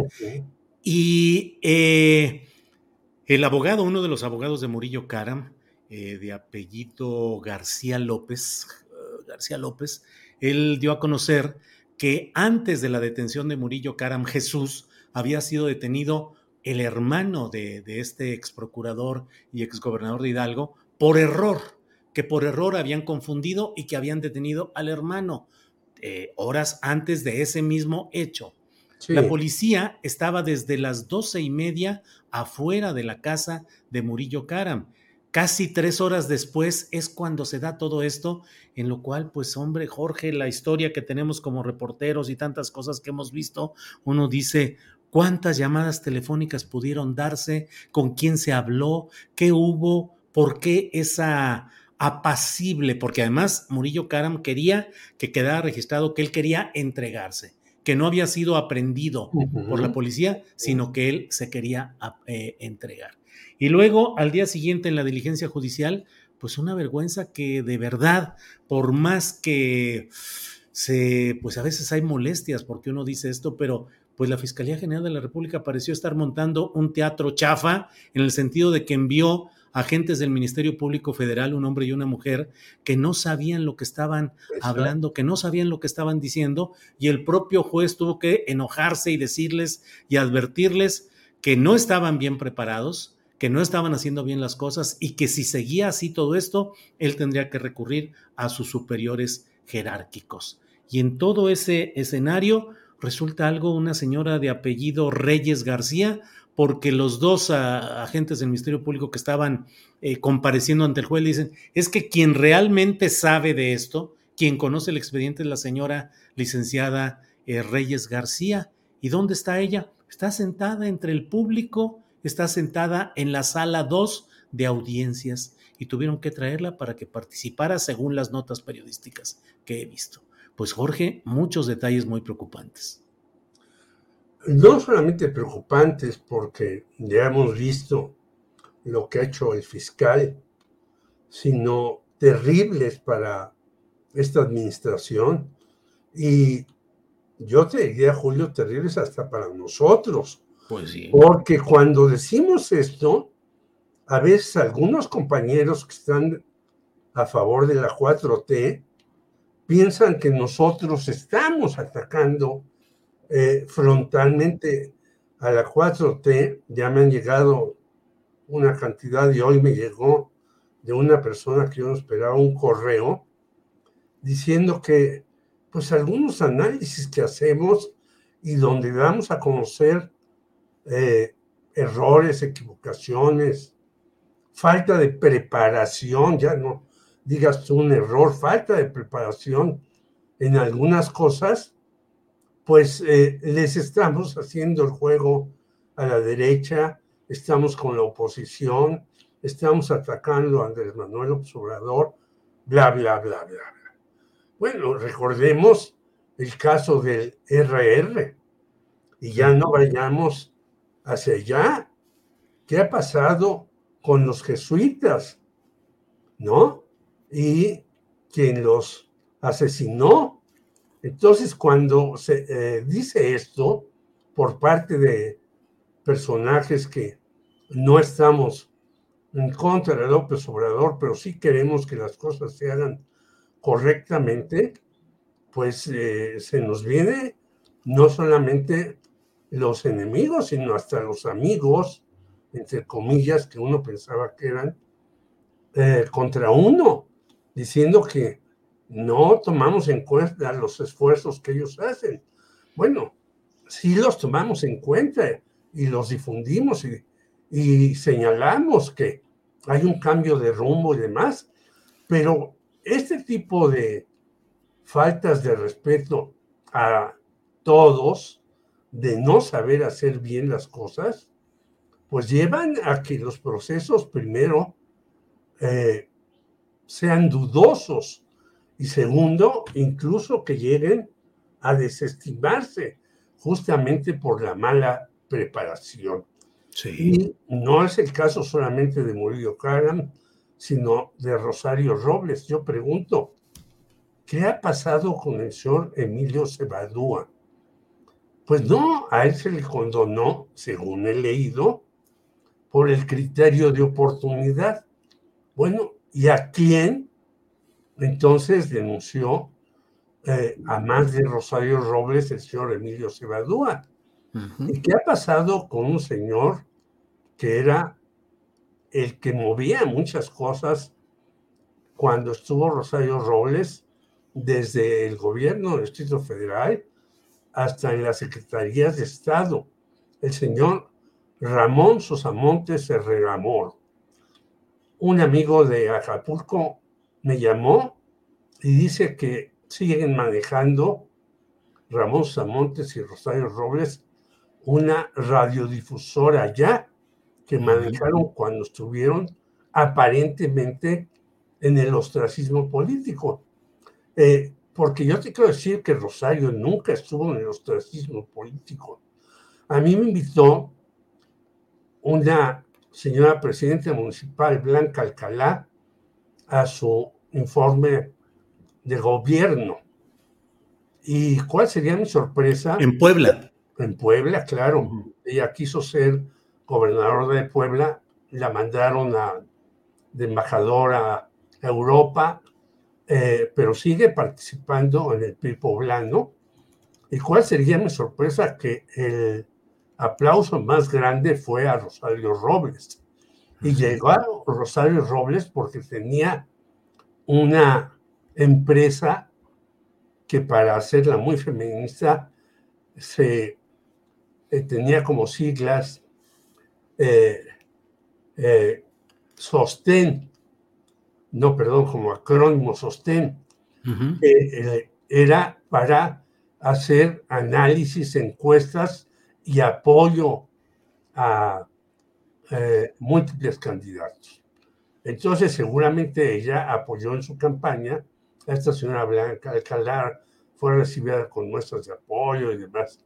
Y luego ya se insertó para otra sorpresa mía en el gabinete de Enrique Peña Nieto.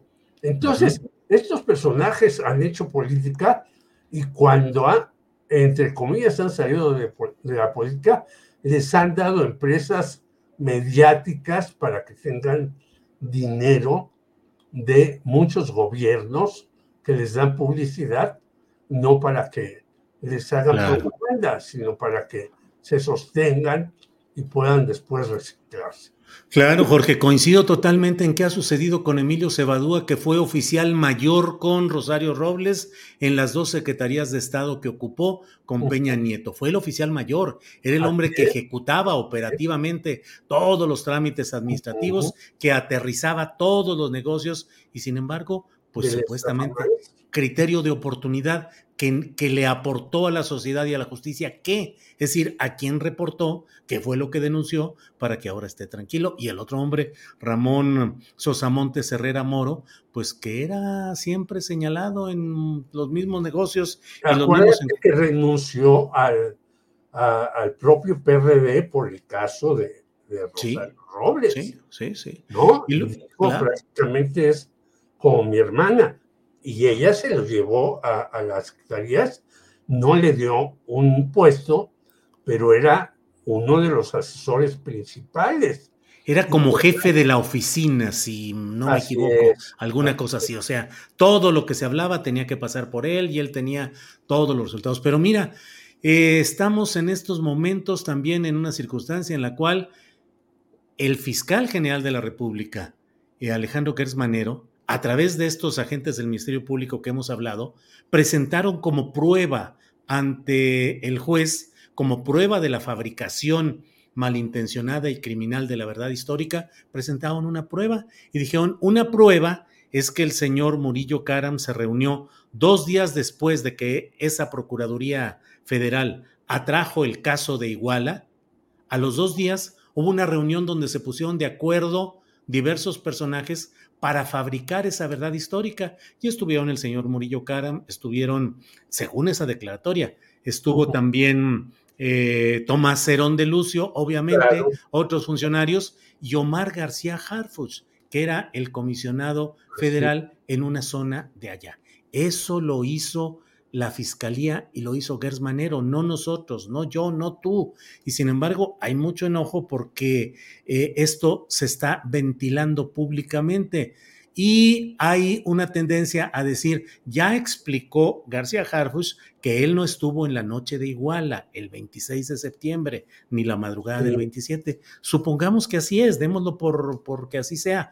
No lo están acusando por haber estado esa noche, sino por haber estado semanas después en la reunión en la cual eh, este hombre, eh, Murillo Karam, había puesto de acuerdo un equipo operativo para todo esto. ¿Es verdad o es mentira? No lo sé. Este es para golpear el grupo de Gers a Claudia Sheinbaum, no lo sé. Y hay quienes dicen hoy, eh, es que él no estuvo esa noche de Iguala. Sí, pero sí fue un comisionado durante largo tiempo. No se dio cuenta de todo lo que se vivía ahí, de toda la presencia de los grupos de Guerreros Unidos, de todo lo que había con el tráfico de heroína en los camiones. Y después de que vio todo esto, renunció, denunció, habló, señaló. No, siguió adelante con una carrera policíaca que hoy está ahí. Pero pues esos son los hechos, Jorge, y sigue habiendo mucha discusión. ¿Qué has pensado? ¿Qué piensas sobre este tema de García Pues mira, es, es lo mismo que de repente el señor Julio Scherer Ibarra Mm. dice, ya no voy a, a demandar a Manero. ¿Por qué? Eh, ¿En qué basó que ya no lo iba a demandar? Si casi, casi lo quería mandar al paredón, si estuviéramos en otra época. Y ahora este señor Gertz Manero, que la trae, yo no sé por qué el señor López Obrador le confió esta cuestión a el señor Gertz Manero. A mí dicen que se le iba a dar al señor Bernardo Batis, pero que el propio señor Batis dijo, pues yo ya estoy muy grande, muy cansado, muy traqueteado en estos y no acepto. Y se la da a un personaje que trae muchas cuentas pendientes desde antes, Julio. Ya olvidemos lo de Scherer o lo de Harfuch. El señor Gertz Manero en varios lugares, entre ellos en la Universidad de las Américas, ha hecho y deshecho. Tiene una serie de cuestiones en contra, no solamente en la de la Ciudad de México, antes Federal, sino en Puebla. Es muy mal visto por los propios eh, dirigentes de la Universidad de las Américas Puebla. ¿Y por qué un hombre tan controvertido, con tantos negritos en el arroz, llega a ser el fiscal? ¿Y por qué el señor López Obrador, cada vez que le preguntan sobre él, dice, pues yo le tengo mucha confianza, es un hombre honesto, yo creo que va a hacer bien las cosas. Pero ¿qué cosas ha hecho bien, Julio? Yo no veo un- una sola cosa que el señor Gers Manero haya eso correcta y decentemente. Y conte que hay tela de dónde cortar la corrupción en el gobierno de este señor Peña Nieto, pues fue tremendo. Eh, y si vamos a Cerón de Lucio, leí tu columna y en efecto, se dice que los israelíes no lo mandarán a México por una serie de cuestiones económicas, políticas, entre ellas que México apoya a los palestinos en sus demandas correctas y demás. Bueno, pero ¿por qué no se ha traído a México a Karime Macías de Inglaterra? ¿Qué explicación se puede dar? ¿Y por qué no se ha traído de Chile al señor Mauricio Toledo? ¿Qué otra explicación se puede dar? Ahí ya no hay eh, ni negocios, ni que los dos personajes, estos últimos, Karime y Mauricio Toledo, tengan relación una con Inglaterra y otro con Chile, etcétera. O sea que hay pues un desastre. A lo mejor están mal planeadas estas peticiones de que regresen a nuestro país por sus múltiples delitos que todos los conocemos. Hay que recordar aquel famoso cuaderno eh, de, de ser abundancia de Karim Macías. Los que vivimos en Coyoacán sabemos cómo se las gastaba Mauricio Toledo y sus porros y cómo ahora que los Pumas están de verdaderamente para dar lástima en el equipo de fútbol, sabemos también el caso de este futbolista que estuvo como delegado en Coyoacán, Mandó Contesta Jorge que ya te ha de estar hablando ahí, Harfuch o alguna persona ahí, para decir, Jorge, por favor. Entonces Manuel Negrete, que ah. hacía y deshacía en Coyoacán, pero que el que manejaba todas las cosas era este señor Mauricio Toledo. Bueno, ¿qué pasa en todas esas cuestiones? ¿Por qué no podemos hacer eso? Y hay una serie de delincuentes en los principales restaurantes. Yo no los visito afortunadamente, pero si tú vas a los restaurantes de Polanco demás y lees notas de, de columnistas políticos en el restaurante tal estaban felices de tal con su talento de tal, eh, viendo un caso de Videgaray, viendo un caso de esto, de aquello y lo demás. Entonces, vemos una fiscalía que realmente pues no hace nada y lo que hace lo hace pésimamente. Pues Jorge, creo que hemos podido dar un repaso a algunos de los temas más interesantes de estas horas, de estos días recientes que han sido intensos, moviditos, complicados y que muchas de las uh, decisiones que se tomen van a ser trascendentes en muchos, uh, en muchos ámbitos de la vida nacional. Jorge, pues te... hasta para la, eh, se pensaba que tenía un día de campo para el 2024 Morena, yo creo que estas cosas, si se hicieron mal, como estamos ahora pues apuntando en algunos casos, van a contar para el 2024, Julio.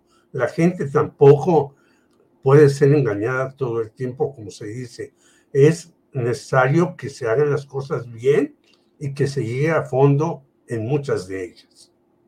Jorge, pues muchas gracias por este lunes 22 de agosto.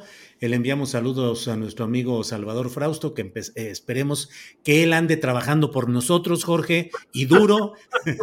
Le enviamos un saludo, un abrazo y espero verte el próximo lunes, Jorge. Nos veremos el próximo lunes, Julio. Un abrazo a ti, a tu equipo, a la audiencia y a Salvador, nuestro gran cariño, como siempre. Gracias, Jorge. Hasta luego. Gracias. Buenas tardes. Bueno, pues esta ha sido esta plática con Jorge Meléndez y son las 2 de la tarde con 59 minutos y está con nosotros mi compañera Adriana Buentello. Adriana, ya estamos aquí de regreso. Julio, más reacciones. Bueno, por, un lado, para cerrar, comentar que la Secretaría de la Defensa Nacional fue notificada, eh, notificada oficialmente ya por la Fiscalía General de la República de las órdenes de aprehensión giradas en contra de 20 de sus elementos que posiblemente puedan estar implicados en este caso de Ayotzinapa. Se trata de militares pertenecientes a los batallones 27 y 41 de infantería, quienes estuvieron de guardia cuando desaparecieron los 43 estudiantes de la normal de Ayotzinapa, Julio. Y por otro lado, comentar que hace eh, unos, unas cuantas horas en la conferencia de prensa eh, de la jefa de gobierno Claudia Sheinbaum, eh, pues respaldó a Omar García Harfuch, al titular de la Secretaría de Seguridad Ciudadana, y pues esto fue lo que dijo, va a seguir al frente.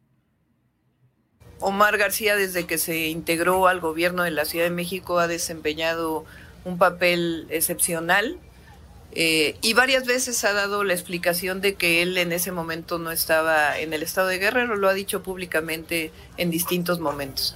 Entonces, eh, ahora eh, he hecho una opinión y además es muy importante decir que en la Ciudad de México y desde que él se integra, porque además es un hombre íntegro, eh, nosotros ponemos siempre por encima de todo el respeto a los derechos humanos y el trabajo que hacemos siempre es con base en las convicciones que tenemos, que es respeto a los derechos humanos, seguridad a la población, pero por encima de todo siempre la verdad y la justicia. Pues eh, es interesante, pero claro, la jefa de gobierno eh, responde por algo que no es aquello por lo cual está siendo señalado García Harfush en el expediente judicial a instancias de la Fiscalía General de la República. No se le está señalando a García Harfuch por haber estado esa noche de Iguala, el 26 de septiembre, sino por haber estado semanas después en una reunión con Murillo Karam para ponerse de acuerdo operativamente para construir la falsa verdad histórica. No es por la noche del 26 de septiembre. Entonces, la jefa de gobierno seguramente se queda con, con esa información que ha circulado mucho y que se ha pretendido decir, pues es que él no estuvo, ya lo dijo. Eh, y bueno, eh, seguramente así es, pero ese no es el punto. El punto está en que el señalamiento de la Fiscalía General de la República es sobre otra reunión. Aprovecho nada más, Adriana, para decir que quien hace el señalamiento no es cualquier persona, no es un... Eh, un presunto delincuente que fue torturado y que, eh, o una persona que iba pasando. No, quien hace el señalamiento es Bernardo Cano Muñoz Cano, que fue una especie de secretario particular de Tomás Cerón de Lucio y que además tuvo un cargo eh, muy eh, peculiar porque ocupó, era director adjunto, director general adjunto del Centro Nacional de Planeación, Análisis e Información para el Combate a la Delincuencia, conocido como CENAPI. Ese era Bernardo Cano Muñoz Cano, quien filmó las torturas a que sometieron a varios de los presuntos integrantes de Guerreros Unidos y luego se acogió a un criterio de oportunidad, denunció varias cosas y él es quien ha mencionado a García Harfuch. Es lo que hay por ahí, Adrián. Julio, y también, eh, bueno, comentar que además de todo lo que y el seguimiento que le vamos a dar a este tema, que pues va a haber muchas reacciones a lo largo de las horas y de los días. Otro de los temas importantes también, Julio, eh, porque pues todos padecimos esto de la pandemia y el, para algunos países el conseguir las vacunas fue y ha sido un tema muy complicado y que hay que decir también que en el caso del gobierno de México, pues tuvo varias opciones y el canciller Marcelo Ebrard también eh, se movió a través de distintas vías para poder conseguir eh, pues diferentes vacunas. Y hoy el presidente, en lo que llama también mucho la atención, dijo que van a denunciar el mecanismo de COVAX eh, y a la ONU, Julio, porque no, pues no se entregaron, le debe a México 75 millones de dólares. Si te parece, vamos a escuchar qué fue lo que dijo. Vamos a presentar una denuncia porque no nos han entregado vacunas del organismo que se creó en la ONU, COVAX, nos deben 75 millones de dólares. Contra COVAX y contra la ONU, porque ya es mucho ya es el colmo ante Naciones Unidas, ya lo más pronto posible. Imagínense darles dinero adelantado por las vacunas, ya creo que se va a cumplir un año y hemos estado pues este buscando un acuerdo, siendo eh, tolerantes, porque se trata de un organismo internacional, sí, pero no somos encubridores. Además, hace falta ya una renovación también en esos organismos internacionales. Pues así están las cosas, Adriana. Eh, interesante el planteamiento del presidente López Obrador en esta demanda que van a presentar. Oye, Julio, ¿te, parece, ¿te parece, Julio, que yo dije voten por Marcelo Ebrard? no, ¿quién dice por qué? Estás señalando. fíjate lo que dicen pero también Marcelo tiene cola que le pisen, pues sí, o sea, aquí no estamos diciendo voten por unos, es que creo que esa es una de las cosas bien complicadas, Julio, que parece que la gente está eh, entendiendo que voten por tal, voten por, ¿no?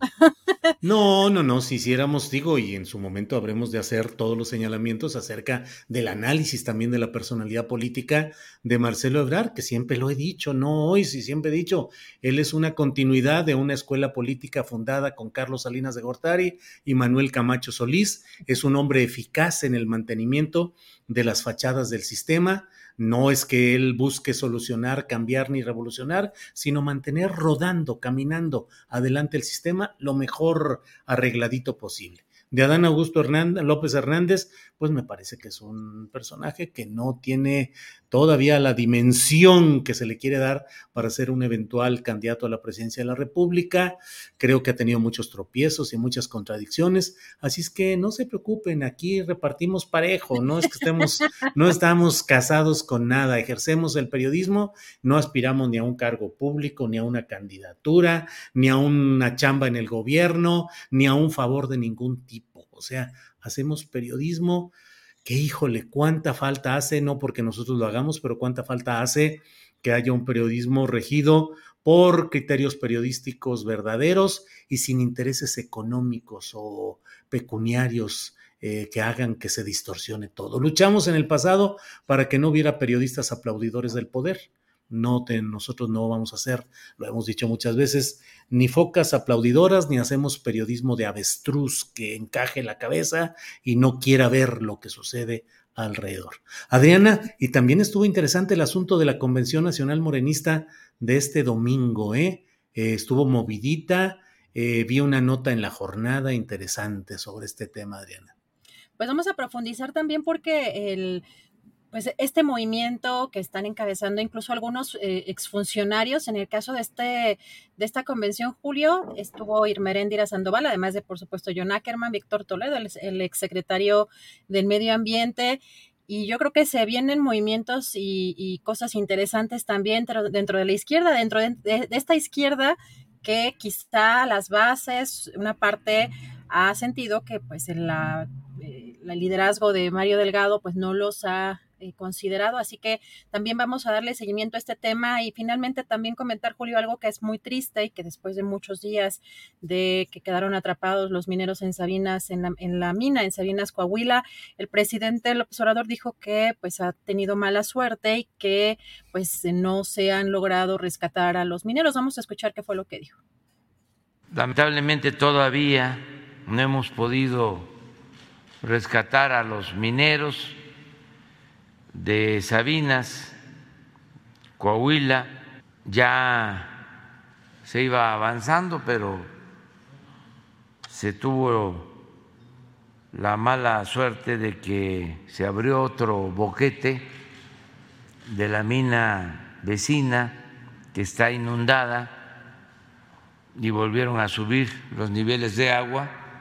Ya se ha pedido opinión porque Así lo solicitaron los familiares de especialistas de Alemania, de Estados Unidos, y coinciden de que lo que se está haciendo es lo correcto, pero que es un asunto pues eh, complicado. pues sí, pues sí, imagínate. Pues Adriana, parece que con esto más o menos vamos cubriendo toda la información del día.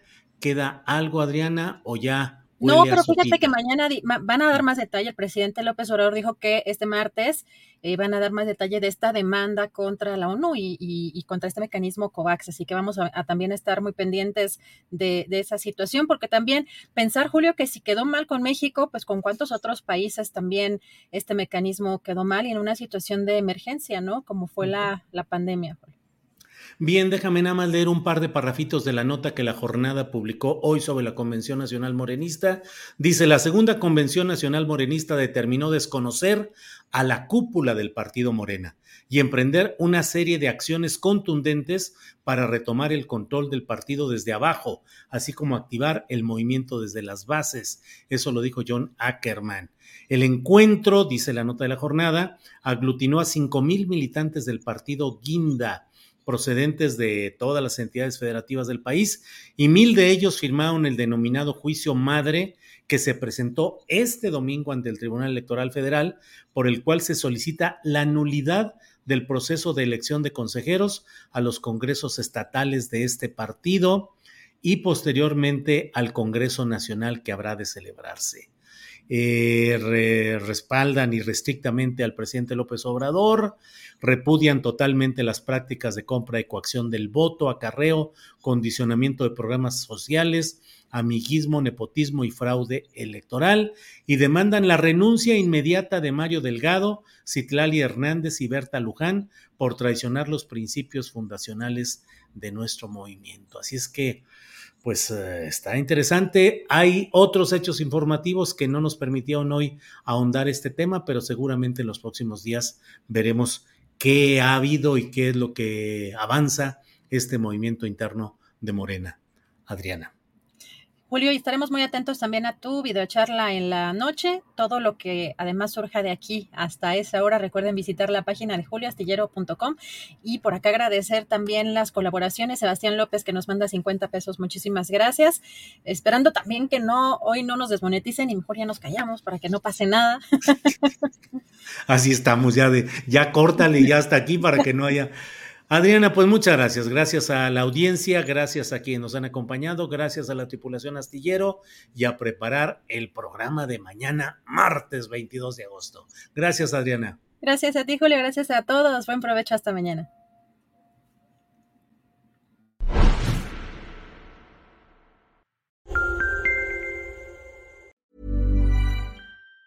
Even on a budget, quality is non-negotiable. That's why Quince is the place to score high-end essentials at 50 to 80% less than similar brands. Get your hands on buttery soft cashmere sweaters from just 60 bucks, Italian leather jackets, and so much more. And the best part about Quince, they exclusively partner with factories committed to safe, ethical, and responsible manufacturing. Elevate your style without the elevated price tag with Quince. Go to quince.com slash upgrade for free shipping and 365-day returns. When you make decisions for your company, you look for the no-brainers. If you have a lot of mailing to do, stamps.com is the ultimate no-brainer. Use the stamps.com mobile app to mail everything you need to keep your business running with up to 89% off USPS and UPS. Make the same no-brainer decision as over 1 million other businesses with stamps.com. Use code PROGRAM for a special offer. That's stamps.com, code PROGRAM. Para que te enteres del próximo noticiero, suscríbete y dale follow en Apple, Spotify, Amazon Music, Google o donde sea que escuches podcast. Te invitamos a visitar nuestra página julioastillero.com.